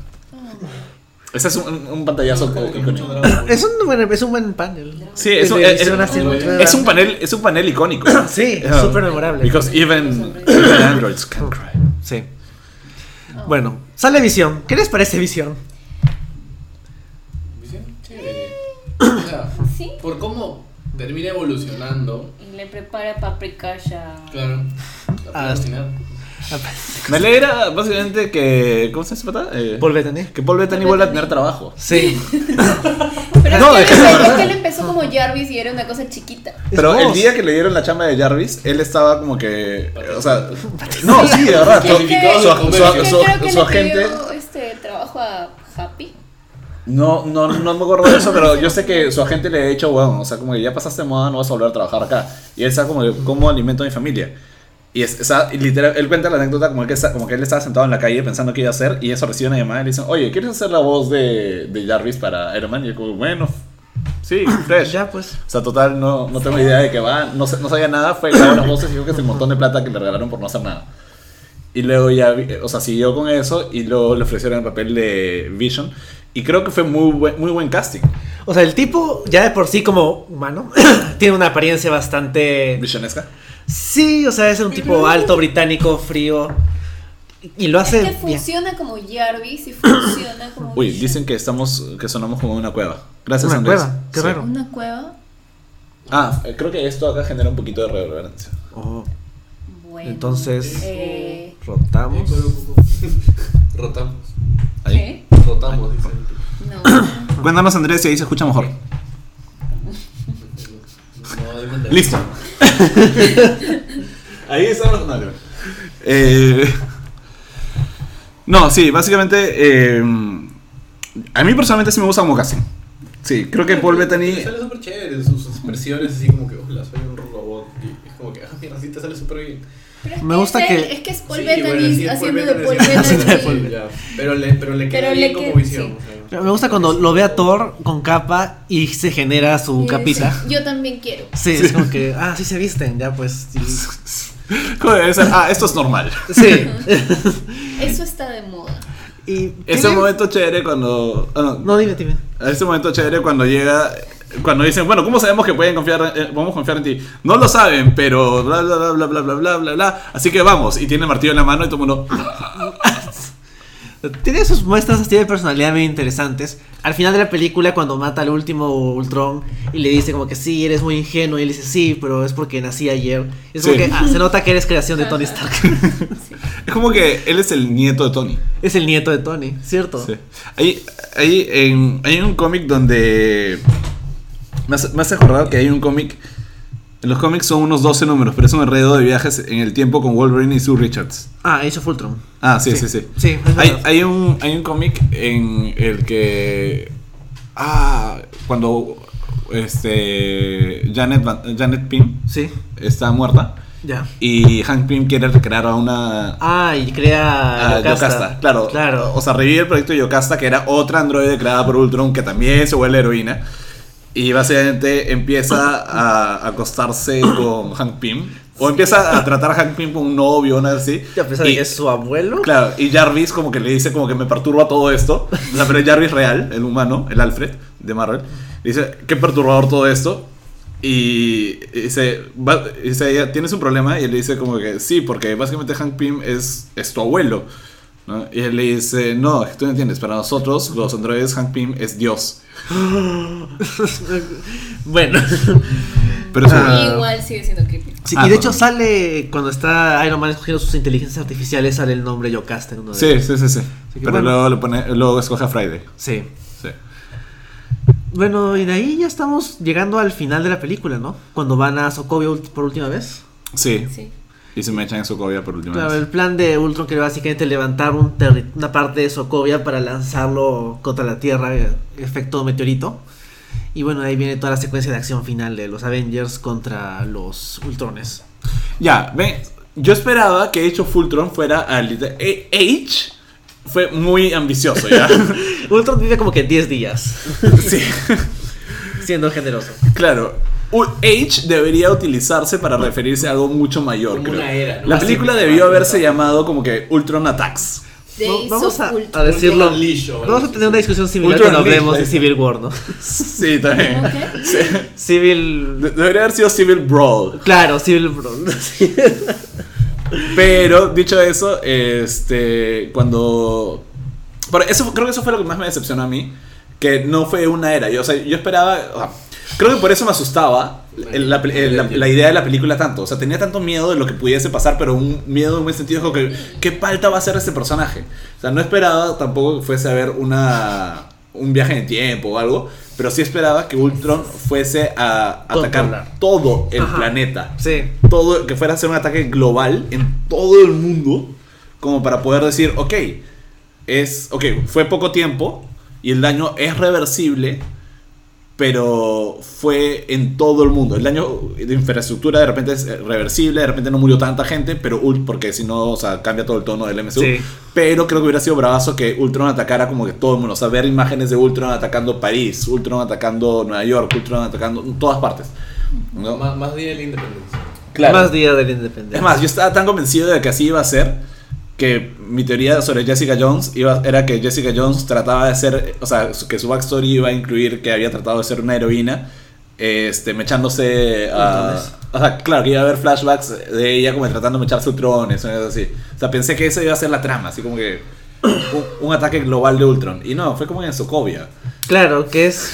O sea, es un país genérico de Europa del Este. Y de hecho, también Sí. una cosa. o sea, eh, Literalmente fue tan Oye, así que no... mira, mira tu comentario lo que le ocasiona. también sobre Scarlet Witch. En los cómics, Scarlet Witch no es de Europa del Este, sino que es este gitana. Sí. Y el, Elizabeth Olsen es súper americana. Y acá Sí. le dan un acento de súper europeo, de. Habla con una forma bien exagerada. Y eso es Eh, como bueno, que. depende en qué parte de Europa del Este. Puede ser, Puede sí. ser población judía de Europa del Judía, digo, este. Gitana. Gitana. De pero Europa igual Este. Elizabeth Olsen es súper gringa. ¿Tú no? ¿Tú crees? Sí. No. O sea, ¿Sí? Entonces ahí. No, no recuerdo que si es que hubo mucha controversia con el casting. No. Pero es una cosa que por ahí a veces. Creo que la gente está más emocionada de que hubiese otra heroína mujer. Sí. La Olsen que no. Dios. La Olsen que se supone que sí sabe actuar. Sí sabe actuar, creo. Sí. Aunque no sé si es que he hecho algo más después de. Godzilla. Godzilla. Que Con- salió más o menos por esta Godzilla época. no sí. fue antes. ¿Qué? Fue antes y fue también con... eh, Con- Eh, Aaron Taylor. sí, entonces, es- y ahora son hermanos, lo cual es creepy. Bueno, ya no son Las hermanos. acciones más letales de Ultron en la película fue contra Chloe y con Strucker, claro. Sí. Es verdad, porque, bueno, Ultron técnicamente manejar el helicóptero que mata a Quicksilver. Eh, es un Ultron, sí. Es, bueno, ya, Es todos son Ultron. Pero no es un helicóptero, es un jet. Es un- Claro. Sí. Potato, potato. Sí, es un Ultron. Es un Ultron. Es que lo que esperaba era un ataque así como el de Sokovia en todo el mundo. Sí. Hubiera tenido Pero más no, No sentido. alcanzar a Avengers para. No, pero es que hubiera sido baja que atacaran solo a un Ultron central. Y boom, se desactivaran todos y al final solo quedaran ahí cerca. Como clásica historia de robot donde matas a la Exacto. cabeza y todo se Nos iba a desactiva. faltar. Sí, o sea, en general la secuencia de acciones Sokovia es buena, pero sí entiendo esa sensación de otra vez Sokovia. Sí. Ya hemos estado acá hace hora y media, Sí. dos horas en realidad porque la película es bien larga. Y, y sí, pues um, tiene buenos momentos, me gusta la parte en que habla Hawkeye con, con Scarlet Witch y bueno, las partes de, de Banner y, y Black Widow no me tanto, pero Stephanie dice bye bye Quicksilver. Sí. Sí, bueno. Coladero.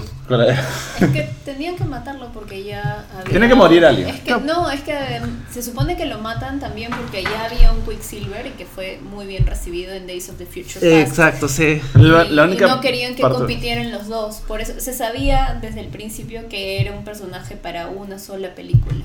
Sí, el, el Quicksilver de Days of Future Past salió mucho mejor. Sí. Pero no me gustó que hicieron un espejo de personaje. Ah, no he Ah, visto no. Apocalypse, así que no sé qué más No, les ponía. No te que- Sí, yo sé que no.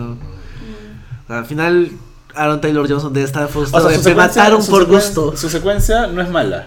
En la, en Eh, Apocalypse. ¿De En, cuál es? en Apocalipsis. Ah, pero ¿cuál? Ah. cuál? Eh, pero ya, pues es como que lo van a traer para hacer este tipo de secuencias. Exacto, pero el problema es que está- está ahí No, para que pero haga es esa secuencia. Lo repiten, o sea, ya Es lo mismo, Ya sí. lo viste. Sí, sí, no claro. es nada nuevo. Sí, sí, sí, fue- Es, un, es un gimmick. Está- creo que está mejor hecha la secuencia en la segunda que en la primera, pero ya no te sorprende. Mm, Claro, la, la primera te sorprendía. Es Sí. exagerado. A mí me gusta la primera porque Se creo que natural. se siente Es más natural y, el, y hace un match lindo con la canción que usan. Sí. Yo tenía ya mi canción eh, ideal si lo hacen una tercera vez. Eh, Esa canción de, de, de Woke Up One Night and They Started Walking. Ah, Left before the sun. Hubiera sido bravazo con, con esa canción que hagan la tercera en Dark Phoenix. Que la hagan con esa Te canción. pueden escuchar, puedes mandarle tu mensaje a... A Simon Kimber. Sí. por total la van a estrenar en 2000. noviembre Oh, del quick. año que El viene. año que viene, sí. Andrés Rojas. Oh, Quick, ¿cómo te jodieron? Sí. Sí, Eh. Te hicieron Kiwi Hen, no sé, en verdad, no tengo. no tengo, no tengo, no, no había juegos de palabra, lo siento. Pietro Ay, Maxi Holes. Está mejor. Sí. Sí. Bueno, y al final acaba. Muere Ultron. Al final acaba. Sí, es todo cierto. acaba. La, ejecu- ejecución, la ejecución de Ultron final está chévere. Cuando habla con Vision. Con- Sí, eso sí me gusta. Sí, o sea, es una buena escena en que están como que planteando su forma de ver el mundo y luego lo matan. y al final ya termina esta secuencia de los nuevos Vengadores. Pero, porque además Vision reconoce que es, o sea, que es válido, que lo que él, que lo que él va a decir respecto, que, o sea, lo que él quería hacer no es, no era mal como concepto, pero no, no, pero porque Vision eh, tiene este lado un poquito más humano que no le permite ser tan arbitrario. No es una máquina, No es una máquina del todo. Sí. ¿Por qué? Porque tiene él, la gema. la gema del infinito acá. Por Ah, ahora. pero cuando se la saque. Sí. Oh, Dios. Bueno, eh, a ver, viendo comentarios, Samuel dice que no le dejaron ganarse el cariño de la gente a Quicksilver. Supongo, no creo que a Ultron. Se, se sacrificó, ¿qué más? ¿Qué A mí me pareció chévere como personaje y ya está muerto. Es como ya, pues. Bueno, se murió. Alguien tiene que morir. O sea, solo había muerto Groot. Oye, ¿alguien más tiene como que esta duda sobre de dónde Tony tenía todo, tantos uniformes para Wanda y para, y, y para Pietro? Bueno, de Pietro son zapatillas, ¿no? Son zapa- zapatillas y buzos. Y, o sea, tiene la licra perfecta como... Ah, para. O sea, básicamente lo que estoy entendiendo es... O sea, ya. No, pero de, de Wanda solamente se pone la casaca. Sea, No, o sea, Solo se, pone sa- se pone saco y todo, pero también se pone como que un- ropa nueva. O sea, Tony tenía esa ropa como que de mujer de talla de Wanda ahí. Y también tenía la ropa de Pietro eh, ahí. la magia del cine. Sí. O sea, yo creo que le queda a Tony de sus épocas cochinolas. Ropa de alguna. Traficada No. con ropa. Traficada con ropa. No. Así como a Peter le da el polo de Pepper. Claro. Oye, el otro día vi un pata con el polo de, de Tony, el de hecho Fulton creo que era, el de Bruce Lee con los audífonos. Ah, así. que sale en la película, sí. Sí, sale en la película. Sí, el otro día vi un pata como que caminando con ese polo y dije, vaya, ¿qué pasa? Es el Stark. Sí. Un Stark. No, ¿Por qué no se hace Winterfell? ¿Qué? Son muchas referencias. Y, y sí, bueno, y matan y después este, hay esta reflexión final de, de- del capitán y, y de Tony con Thor preguntándose si un el- elevador es digno de Mjolnir. Para, que sepamos que nuestros héroes hablan las mismas cosas que nosotros. Sí, es verdad. Suena a algo que No podríamos conversar. también. También hablan de esas cosas. bueno. Tú lo has dicho, yo no. Hombre, nos sentamos y identificamos.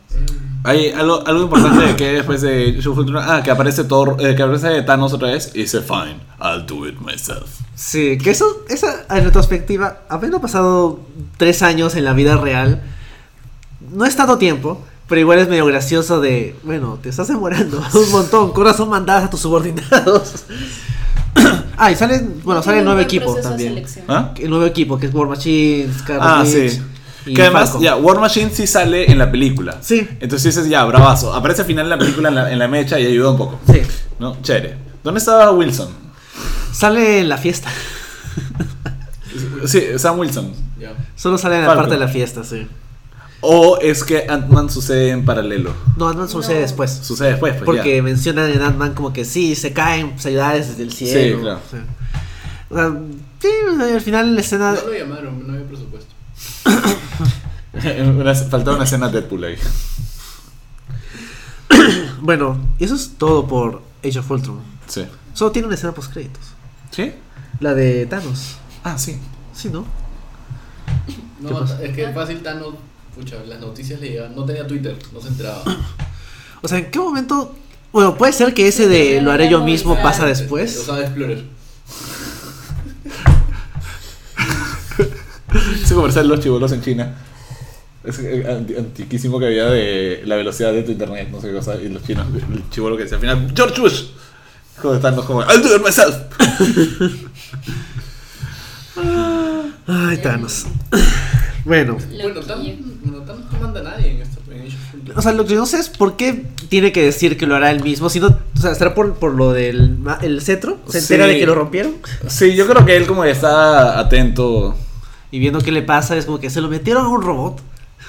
Claro, como, what? Le presto. no Claro, para eso presto mis juguetes, puta Claro. madre. Claro, es como si le prestas tu juguete a alguien, le quita una parte y se lo pone otro juguete.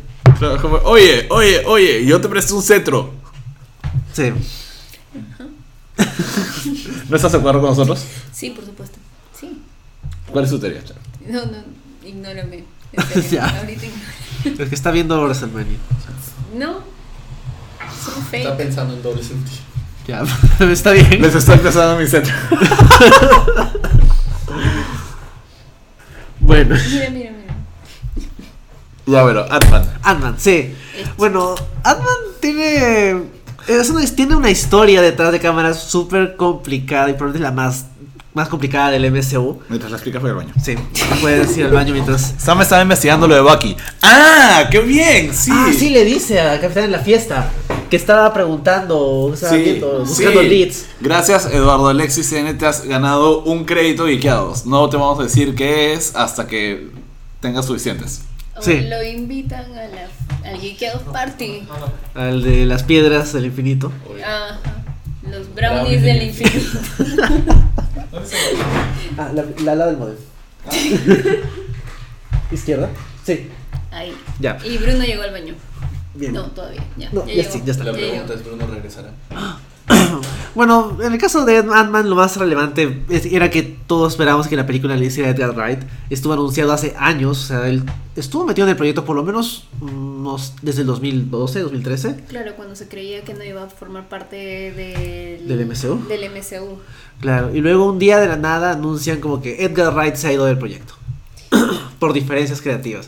Y luego veo Disney teniendo diferencias creativas. con alguien. Claro. Bueno, de hecho, era la primera, no era la segunda, porque la primera que se fue fue Patty Jenkins eh, en Thor. Pero esta era, sonaba más porque obviamente el público super geek le tiene, mu- le tiene mucha pleitesía a Edgar Wright. En parte merecida. O sea, creo que para esa época todavía no había hecho World's End. Pero No, ya había pero hecho ya Scott había Pilgrim. hecho-. Hasta Scott Pilgrim. Sí. Entonces todo el mundo decía, ah, Edgar Wright haciendo una película de Ant-Man, que no es un personaje que le importe mucho a nadie, pero es Edgar Wright. Y luego se va y hay como que una semana en que no se sabe qué va a pasar. Y luego anuncian a Peyton Reed, que nadie sabía quién era. O sea, el tipo sí había hecho algunas cosas. O sea, dirigió Bring It On, que es un clásico.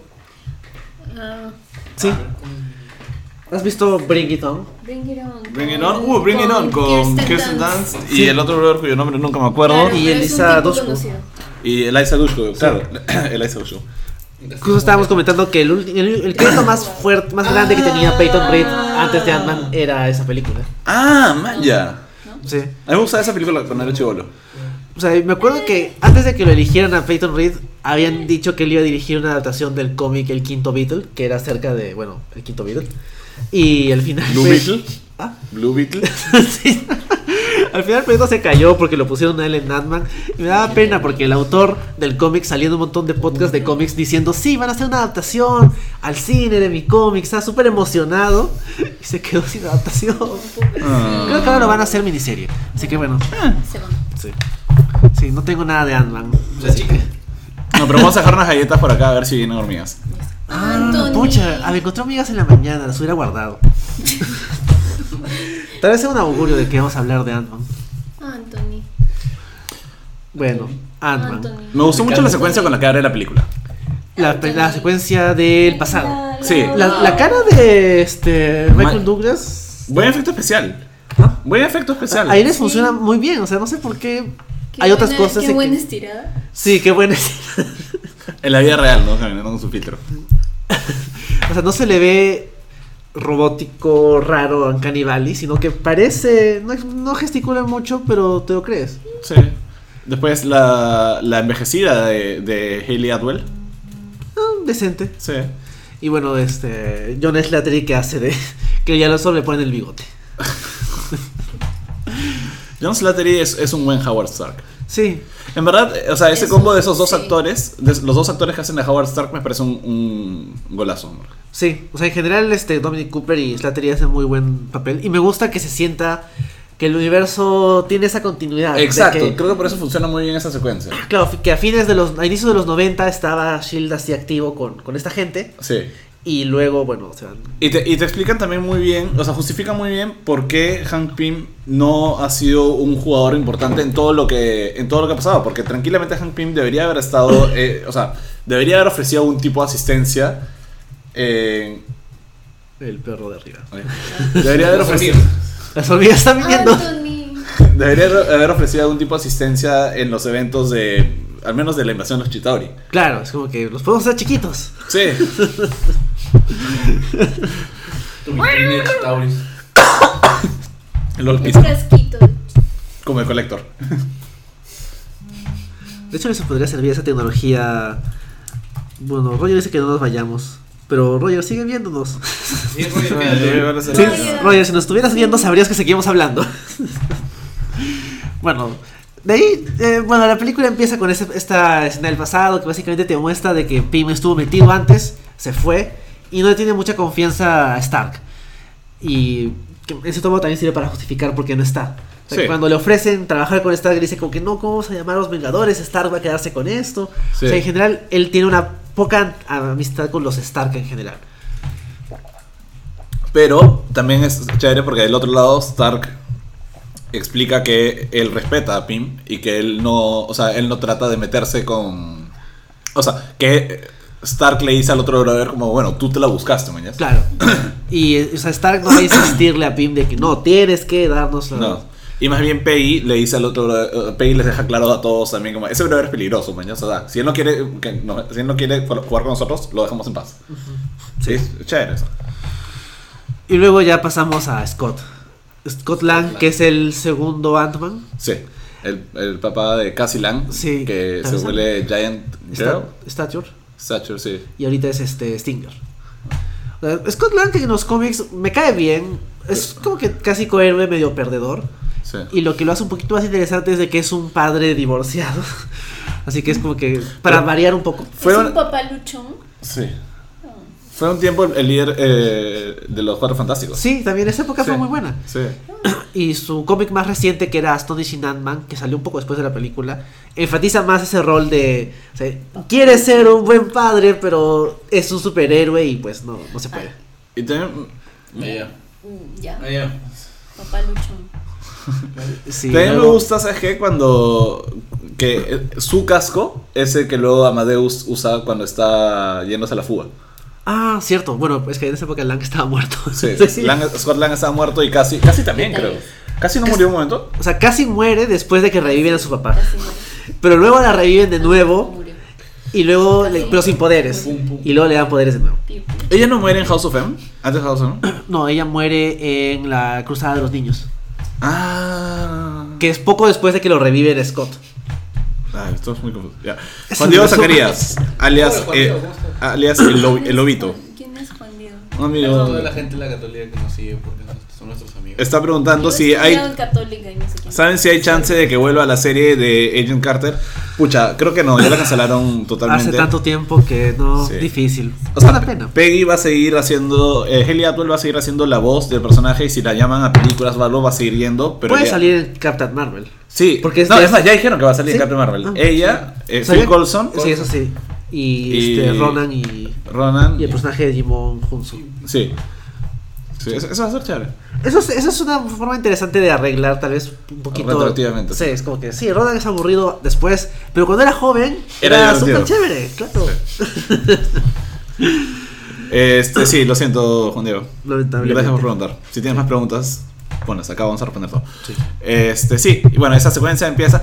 Hubo una secuencia que cancelaron, que era como esta segunda. Hay una segunda intro. Que, hola Martín y Elena.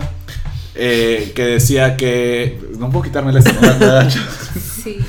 eh, que eh, se iba a ver supuestamente a Hank Pym rejuvenecido en una misión en Cuba durante ¿Ah, sí? la Guerra Fría. Ah. Pero al final la, la quitaron. para no ofender a los. por si acaso, para toda la gente que llega, estamos hablando sobre Ant-Man. Ah, sí, Sí. cierto. Ant-Man. Ant-Man, Ant-Man. sí. Anthony. Bueno, ah, y de hecho. Ant-Man tiene un mérito significativo, porque es la Anthony. primera y hasta ahora única película del MCU que tiene un personaje latinoamericano, personaje no actor, Sí. Porque es Luis. Actor ya había, ya había habido Miguel Y Ferrer. ese es tal vez Claro, y además este secundarios. Saldana es este de, del Caribe, creo. Sí, también. Sí, está- eh, pero como un personaje que es obviamente Oye, latino. eh, ac- acércate más porque no, no estás en cámara. Sí, que es Luis, el, Lu- Luis. el amigo de Scott Lang. Que es Michael Peña. Michael Peña, que es un buen actor. Es una pena que no tenga mejores papeles. Pero le están ofreciendo cada vez mejores papeles, creo. ¿eh? Ha ido mejorando poco a poco. O sea, siempre Después- le dan chances y no, no, les, no, les, no les sale. Que es una- eso es lo que me da pena. Le acaban de dar un rol serio en una película. Ah, no, él no está en, en una del exorcista, creo. Ah, claro. ¿En la serie? Sí, creo. ¿Así? No sé. No me acuerdo. Bueno. Pero sí, Michael Peña hizo este personaje de Luis, que además tiene una de las secuencias más pajas del MCU, que es cuando tiene que explicarle a Scott cómo consiguió la chamba. Sí. He said, she said. Sí. Claro, que mi primo dice que la chica le dijo que el novio le dijo que. Pero está súper bien dirigida esa secuencia porque Sí. además hay toda esta parte. Pero esa es de Edgar. Esa es la mano de Edgar Wright. Sí, eso se, se nota eso que. es este. Tiene una escena similar en Scott Pilgrim.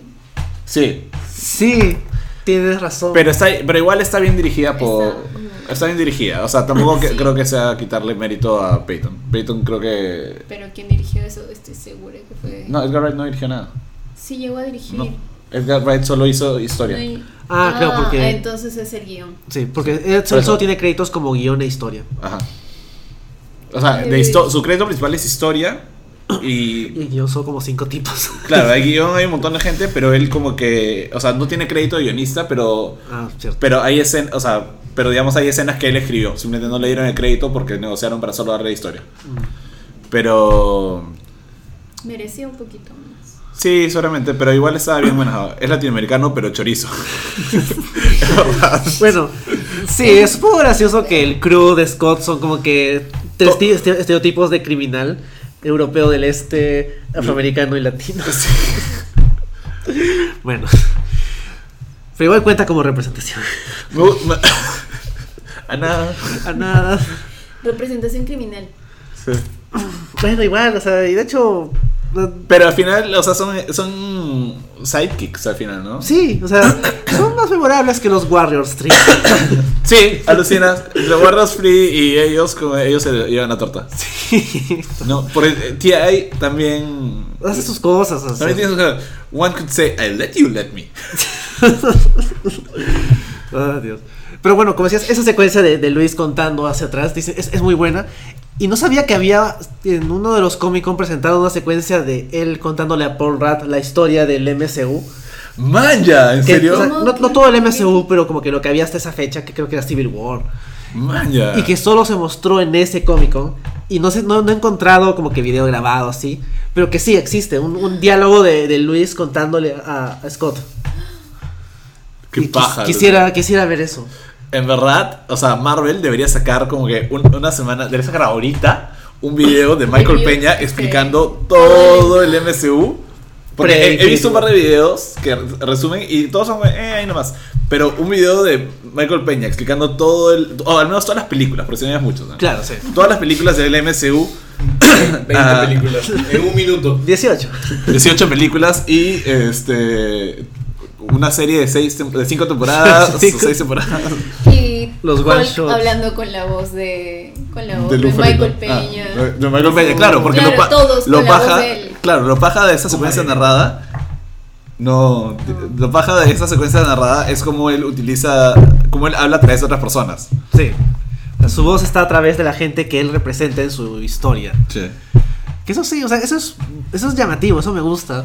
Y como dicen, se siente que es un poquito Edgar Wright, pero está bien hecho y lo hacen dos veces. Y no se siente como que la segunda vez es otra vez el chiste. de- Sí. Está bien equilibrado. Sí. Michael Peña, lo digo ahora, Michael Peña es el Morgan Freeman de nuestra generación. Esa es una Quiero, afirmación. quiero de- ver, quiero ver, quiero ver. Planeta Tierra narrado por Michael Peña. Yo, yo, this is the lizard. ¿Cómo- ¿Has visto esos videos de Snoop Dogg narrando ¿Documentales? Sí, narrando Planeta Tierra. No. Que es, es que en el programa de Jimmy Kimmel. Que es, ella es graciosísimo. Por ejemplo, las iguanas son. Oh no, it's a lizard. Oh no, they're going to eat it. Run. Voy a Bueno, buscarlos. Samuel L. Jackson contando Game of Thrones. también. Es un, es bueno. un recurso. Ant-Man. Ant-Man. Sí. Este, bueno, Paul Rudd. es- es- es- Ant-Man. vemos a Paul Rudd haciendo de Scott Lang. Y Paul Rudd te cae bien porque es Paul Rudd. Es un- Es- Porque además te Nice envejece. guy. Paul Es- Rudd es, es inmortal. Sí. Sí. Ay, ay, no sé si alguien vio este juego que sacó una página una vez, que era un juego donde te ponían fotos de, de ahora y de, de- de Paul Rudd hace 20 años. Y es igualito. Y te decían como que haz clic en la que sea de ahora o haz clic en la que sea de hace 20 años. Y era imposible. Es igualito. De hecho, está. Para la película está mejor este. Tiene su escena shirtless y. Sí, sí, sí, sí. Sí, Sí, sí. también. Como dice Chris Pratt, en verdad el mejor régimen este, de ejercicios que te pueden dar es aquel que incluye 20 millones de dólares como motivación. Sí. vale la pena. Así sí. Sí. Así sí da ganas. Después, bueno, igual Michael Douglas igual hace un Hank Pym chévere. O sea, es una interpretación totalmente nueva de Hank Pym. Es cierto, o sea, Hank Pym tiene un pequeño problema porque el personaje tiene un legado problemático. Sí. Entonces se, se entiende que no quieran que el Hank Pym sea el, el héroe, el protagonista. Sí. Pero lo hace bien, o sea, es una. ¿Qué va? Nada. Cuenta el chiste. ¿Cuál chiste? No sé, estás que te ríes. Bueno, Es o sea, para se los que- solo. Ah. Es que bosteza frente a la cámara. Hank, Hank Pym, para los que no saben, en los cómics en un momento eh, se volvió físicamente violento hacia a su novia o esposa, honestamente, sí. No, asumo que en esa época era su esposa. Sí, creo que era su esposa, Janet Van Dyne. Este, que vendría a ser en este caso la mamá muerta de Hope. Y, y de hecho fue, o sea, fue muy interesante como que exploraran e- esa- ese concepto en los cómics. Porque antes había habido varios personajes de cómics que simplemente golpeaban a, a las mujeres este, Sí, es Mike Difference. Golpean a mujeres como tipo. Hay cómics antiguos de los Cuatro Fantásticos. Ah, sí, eso se Don- hicieron un poco. Donde Reed Richards golpea a Sue Storm así como le dan cachetón como que cállate, ¿ya? estoy trabajando, una cosa así. Y es como que, pero simplemente ahora han fingido que eso nunca sucedió. En cambio, en Ant-Man, Sí, eh, ya. es que simplemente, lo que pasa es que simplemente cuando han evolucionado se han dado cuenta que estaba un poco fuera de personaje eso. Entonces han decidido retroactivamente eliminar esa, es- eh, o sea, Está bien. ¿No? Pero en, caso, en el caso de Ant-Man se atrevieron a seguir explorando qué significa eso y a- también a volverlo parte importante de la relación de ellos, de cómo Janet también decide que ella no va a aceptar eso. Y es, es paja, ¿no? Es- de hecho, por ejemplo, en este cómic de acá de Ultron Ilimitado sale en un flashback de que ella se acuerda de Sí, de qué claro. pasó. O sea, es complicado porque al final la Marvel no, o sea, no quiere usar mucho a Pym, pero a veces sí lo usa y a veces hay guionistas que lo quieren rehabilitar, pero es una mancha demasiado grande como para decir como que este va a ser nuestro poster boy de, de la película de Ant-Man. Sí, Pues, creo que también por eso Scott Lang funciona bien, porque Scott Lang nunca haría eso. No, pues Scott No. es- eh, probablemente sea un pésimo esposo de que se olvida de aniversarios o de cumpleaños y todo eso. Posiblemente por eso se divorciaron de él. Sí, pero... A pesar de que es Paul Rudd. Pero... A pesar de ser escucha. porra. ¿Sabes qué? Yo sé que no es canon, pero eh, no headcanon. no- Judy Greer, Judy Greer no es. No, en verdad quiero mucho a Judy Greer. Ibas a decir algo malo. Decir- no, iba a- de Judy Dilo, Greer. dilo, no, no, no, no, no, no puedo decir nada de No, Judy no Greer. puedes decirlo. No, dilo, dilo. no, No, iba a decir que en vez de Judy Greer hubiera sido paja que sea Phoebe. Ah, Y Lisa Kudrow hubiera sido, Hubiera como- sido hubiera sido la mamá de Cassie. Y hubiera sido muy divertido, pero en verdad amo a Judy Greer y Judy Greer debería estar en más películas y es como que... Súper desaprovechada en todo lo que le da- Hollywood no sabe aprovechar a, a Judy Greer. Sí. Creo que ella no da más que ser actriz secundaria. You take it back. Bueno, vamos a... Le dieron una serie hace poco. Tuvo una serie que la cancelaron a la segunda temporada. Exactamente. creo. Pero bueno, Bueno, ¿tú has tenido una serie? No soy actriz. bueno. Pero, o sea, Tienes a friend. Sí, o sea, es un poquito desaprovechada en general y acá también porque es rol de ex esposa. Como que medio comprensiva, pero también como que no voy a aguantar tus huevadas. Y este, buscó compensar, ¿no? Se- irse al otro extremo y se Consiguió quedó con. Que es Bobby Cannavale, que también, Que también es También. Es- es un también buen- sale en Friends, creo.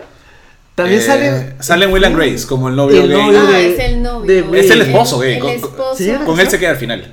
Pero salen casados en el remake, en, el, en la nueva serie. Ah, no sé, no sé la nueva temporada, pero acaba cuando acaba Will and Grace, la original, Terminan casados. termina casado con Bobby Cannavale. Que es un buen actor y también es un poquito desaprovechado. Y acá es. También así- estaba en Third Watch. Y ahorita sale Mr. Robot.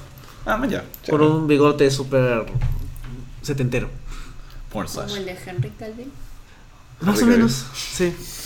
Sí, ahora, vi el tráiler de Misión Imposible y si es, es un Y lo bigote entiende, significativo. Entiendo los billones que costaban eliminarlo. Porque es, es un bigote de verdad. Pero era más barato ponerle un bigote. no sé, pero, es lo ves al bigote y es como que. Este, ¿cómo se llama ese tipo? Misión- Creepy. ¿De Tom Cruise? Tom Cruise. No tenías que decir nada más. me, ¿Tipo imagino, creepy? Ah, me imagino que en el contrato decía no se puede afeitar el bigote. ¿Por qué? Porque Tom lo dice. Ajá. Porque. Si no, nos mandas sus no sé qué cosa de la cientología. Bueno, la cosa es que eh, la película básicamente gira en torno a que mucho tiempo después de que Michael Douglas, eh, o sea, Hank Pym, ha dejado de trabajar, o un tiempo después de que eh, Hank Pym, digamos, fue expulsado de su propia compañía y él ya no está trabajando directamente en los prototipos y nada de eso, su ex aprendiz, Darren Cross, decide... Que es ¿Ah? Corey Stoll de Corey Stoll, ajá.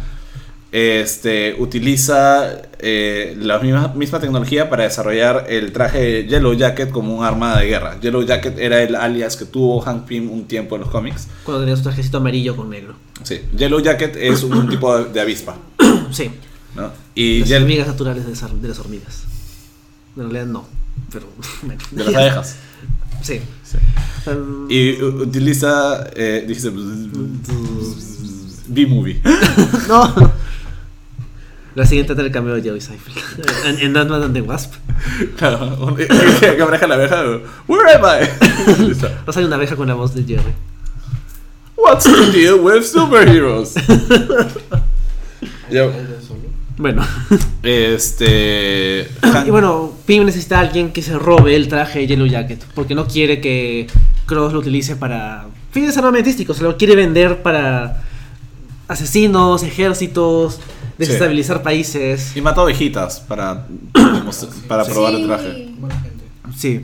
Y bueno, la, película no hace muy esfuerzo muy claro, pero te quiere demostrar de que la tecnología de Cross es inestable.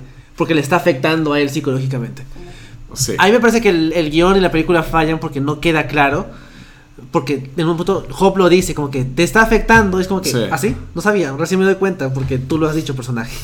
Sí, termina siendo más un tipo malo es malo.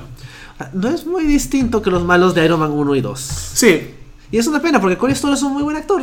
Sí, pero también, también sabes que creo que, o sea, sí, eso siempre que fallan con el villano sí es una pena, pero finalmente creo que no tampoco desmerece demasiado la película Y porque fallar con el villano no es nada nuevo. Es, Ah, Marvel No. me encanta, o sea. Además Marvel muchas veces trata de simplemente de bajarle un poco la línea a sus villanos para que sea para que el foco sea sobre el héroe.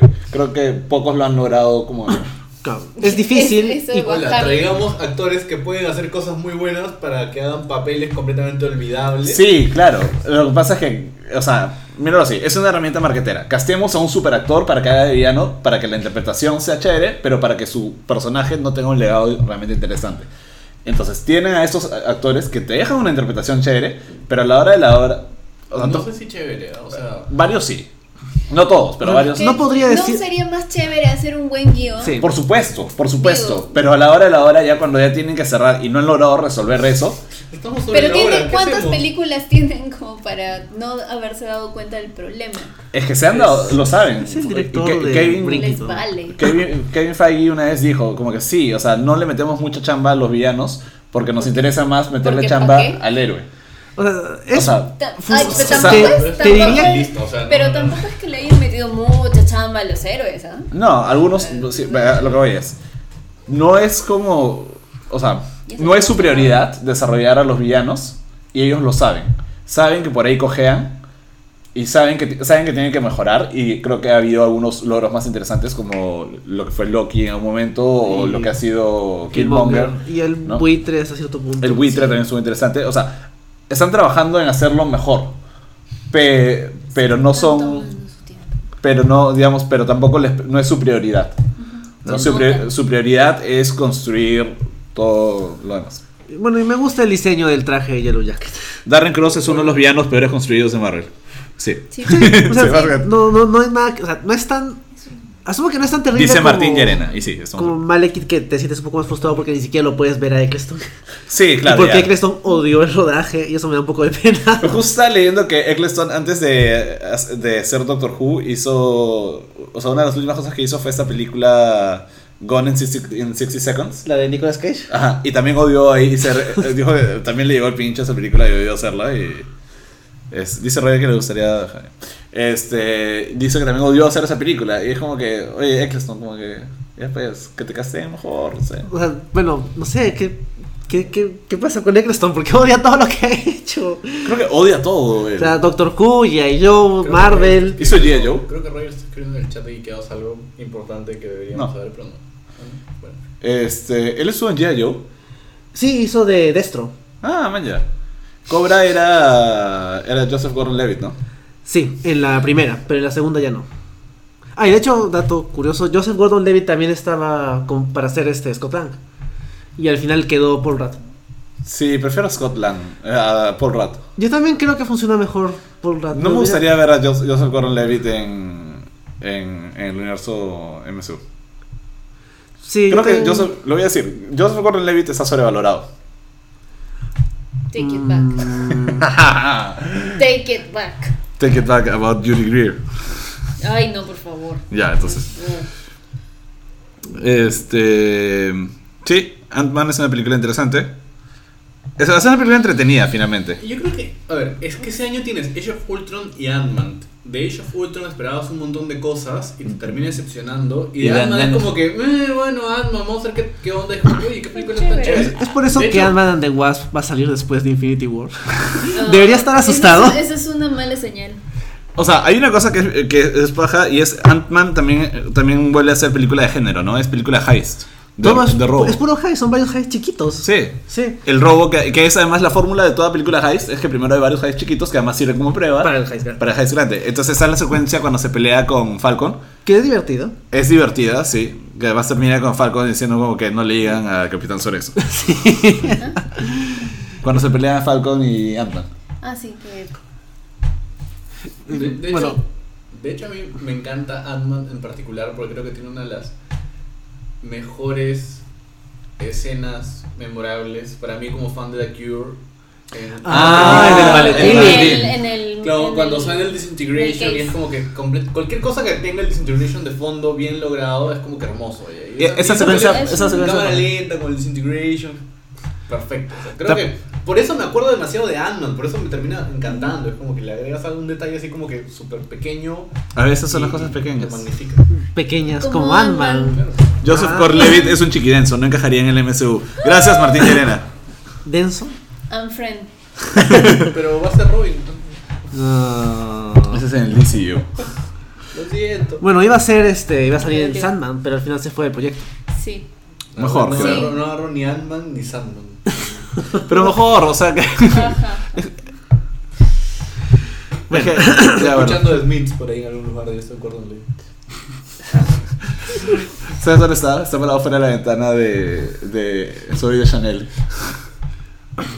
Está ahí pidiéndose la secuela. Con Mark Webb, que también está desempleado. Un día más con ella. A la que creepy de eso. sí. Sí.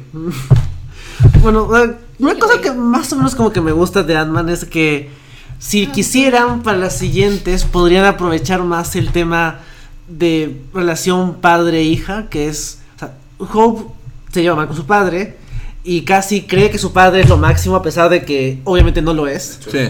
Entonces, me gusta esa. Y que obviamente hay una diferencia generacional y un montón de cosas de por medio. Pero me gusta esa idea que no se aprovecha tanto en la película, pero como que está ahí que quieren usarla. De que, o sea, Scott es un padre así como Hank. Y ve la relación que tiene Hope con Hank. Y es como que, pucha, yo no quisiera estar así. Y tal vez es algo que podríamos utilizar para las que vienen después. Sí. Que es algo que no tienen los demás superhéroes de Marvel. Ningún otro es. Tiene una, no, ninguno de los personajes femeninos tiene una relación con su padre. Porque no, no hay. No. no hay. No. Porque el de, Porque- el de Wanda se ha muerto y el de. De Natasha ya También. probablemente se ha probablemente. muerto también. Sí. Y por otro lado, ninguno de los otros personajes. Y no hay más personajes femeninos. y no hay más. Bueno, Gamora, Gamora. tiene una mala relación con Gamora Thanos. Nebula también. Sí. Sí, pero digamos que los de la Tierra. Y bueno, de ninguno tiene hijos, a menos que Groot cuente como hijo de, de todos los guardianes. Groot es hijo de Groot. Sí, Claro. Pero adoptivo es de los guardianes. sí, claro. Sí, Donde Peter es su mamá. Sí. sí. Y Mantis. Que, no, bueno, Mantis No tiene, Mantis no, no no, tiene no, no tiene nada. no tiene nada, sí. Sí. Y lo ya llegaremos a Guardianes 2. Ah, hooked on a- Ya bueno. Eh, que es pegajoso. ¿Eh? Es pegajoso cantarla. Sí, claro. Sí. Ya, eh, tenía una última cosa sobre Ant-Man. La secuencia de la pelea en el cuarto de Cassie. En el trencito. Con el tren. Qué buena secuencia de pelea. Verdad, cuando está viniendo el tren. ¡Ah! Sale. Hay un insecto, creo que por ahí. Eh, no, el tren es, El- el es Thomas el tren tren. es- Con los ojos, sí. Y luego se vuelve grande y también es el- la, la hormiga también, también creciendo. O sea, eh, cuando usan el tema del tamaño es ingenioso. Sí. En esa parte también, bueno, Como el tanque. con el tanque, que veías el llaverito a cada rato, es como que, ¿por- mm, qué raro, ¿por qué se ponen tanto el El llavero? llaverito. Cuando pones No un- era un llaverito. es- sí, es el tanque de Chekhov.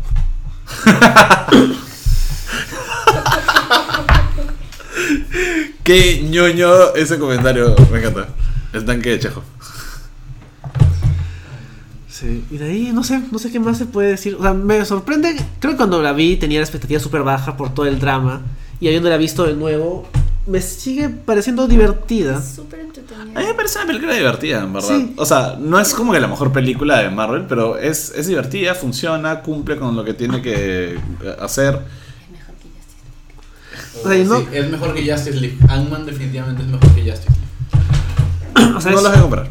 Es mucho mejor que las películas flojas de Marvel. Sí, O sea, No, no siento tantos peros como por ejemplo con Iron Man 2 o Thor 2. ¿Ah? No, bueno. Y eso o sea, me entretiene. O sea, me sí me deja ganas de ver Ant-Man and the Wasp. sí, claro, por supuesto. Además, ¿sabes qué? La hormiga que queda como mascota al final, sí. Sí.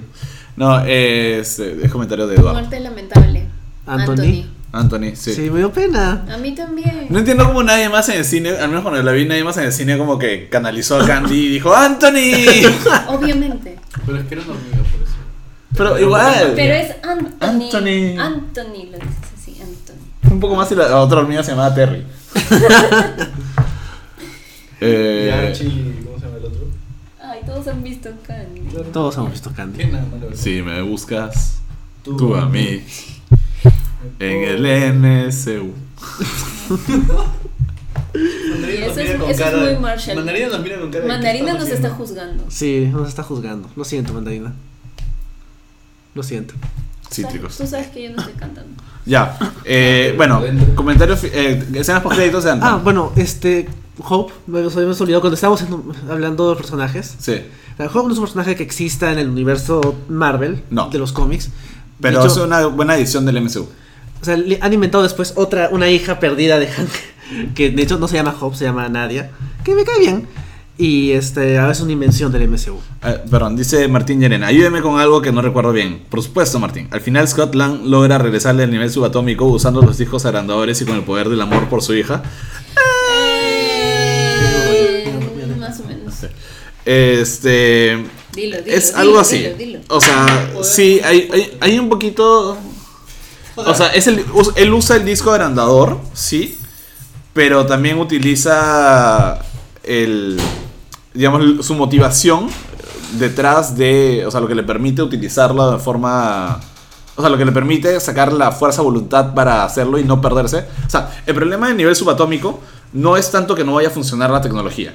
El problema es que la cantidad de estímulos es tan, es tan potente que te, te obnubila, te, te hace perder eh, el foco, te hace perder la concentración y es como estar en tu trip de ayahuasca, entonces es bien difícil para alguien po- referencia. es bien difícil para alguien poder concentrarse lo suficiente para poder hacer cualquier cosa. Entonces hay toda esa primera parte en la que Scott está como que tripeando en, la, en el nivel subatómico. En Pero, que, sorry que te acordé, pero Sí. antes ya le cuenta a Hank cómo es que se pierde su esposa. Claro. Entonces, si él le recuerda a cada momento que él no debe llegar ahí porque Claro. puede perder todo lo que él ama. Claro. Y por- esa es la motivación de no perder esto, Exacto. es que regresa. Exacto, porque cae en esa locura. O sea, eh, lo que se asume es que, es que Janet habría caído en la locura que, que te causa el que te causa el nivel subatómico. Entonces, ya advertido Scott de eso, cuando ya él está cayendo en esa locura, él utiliza, sí, digamos, el poder del amor por su hija para enfocarse, concentrarse y decir, no, tengo que volver por, por casi. Y logra utilizarlo. Porque no es que la tecnología no funcione, es que su, No- no logra- su mente puede perderse en el proceso. Y él logra regresar por eso.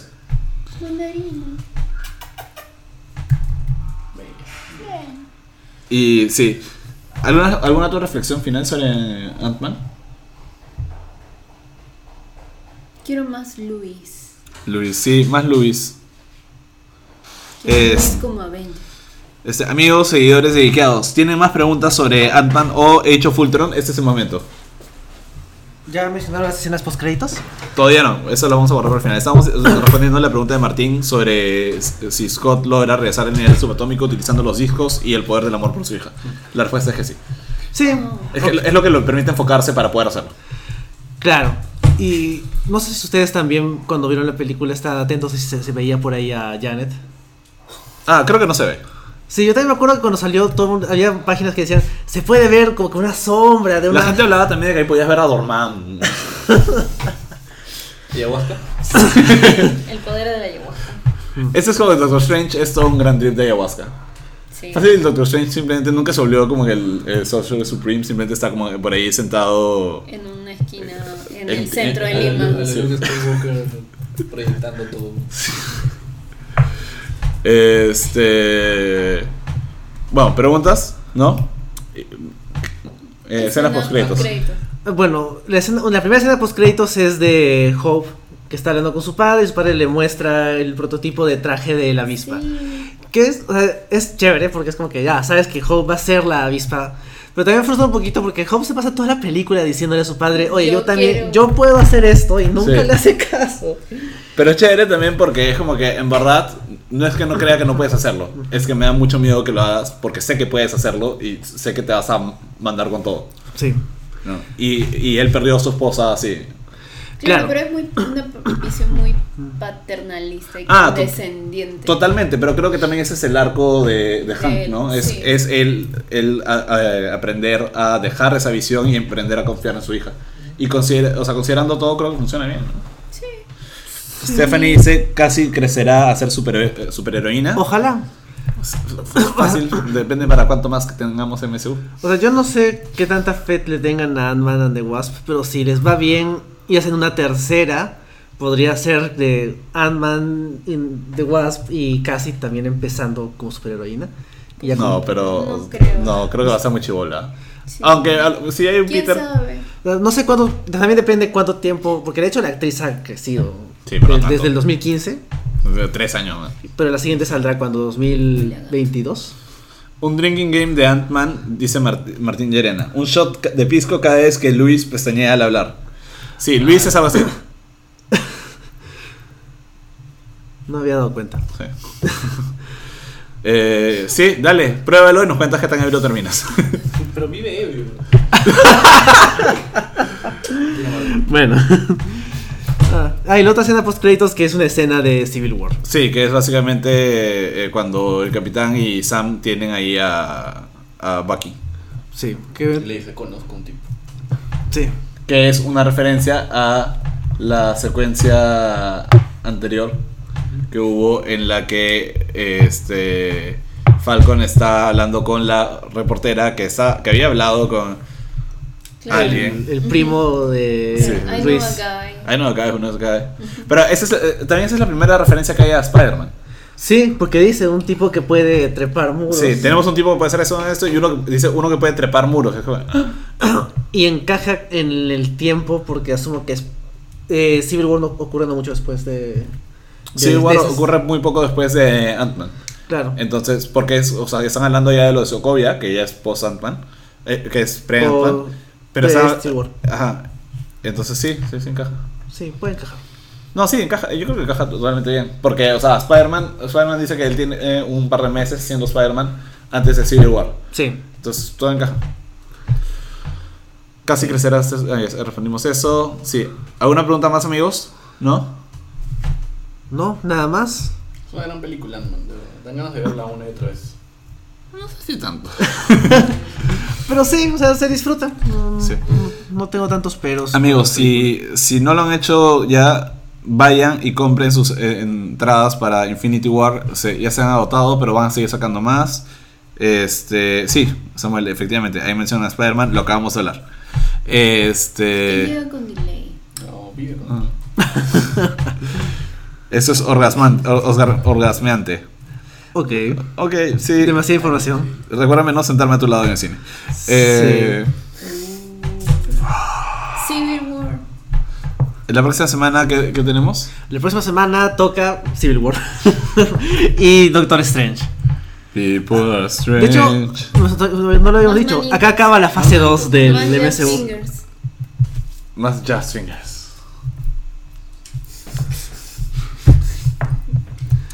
Sí, sí me imagino un dance-off entre Doctor Strange y, y Y Wanda. Wanda. Es como, dance-off. Vogue. ¿Alguien ha visto el video de, de Capitán América y Elizabeth Olsen bailando? No. No. Ah, sí. En el programa de Ellen, que les van pasando a cada uno un tipo de, de baile. No. Sí, bueno, es muy divertido, véanlo. Después lo veremos. Sí. Eh, Aprovechen porque también eh, YouTube está bien divertido porque están empezando a aparecer varios videos ya de prensa de todos los, los actores eh, que están haciendo prensa para estas películas. Entonces ahí es cuando YouTube se pone divertido. Y si le prestan atención a Tom Holland, fácil spoilea algo. Sí. Eh, no, fácil ya lo, le deben haber amarrado la, la boca así como que, oye, dices algo, multaza y te jodiste. Hemos pasado por dos Spider-Man antes. Podemos prescindir de ti. Podemos ser un cuarto Spider-Man. Pueden utilizar a Timothée Chalamet de reemplazo, así que... Que de hecho audicionó para hacer este. Es uno de los que funcionó, ¿no? Sí. Y el otro es el de Ender's Game. Sí, el de Ender's Game. Sí. Él, no, él, él no hubiera quedado ahora.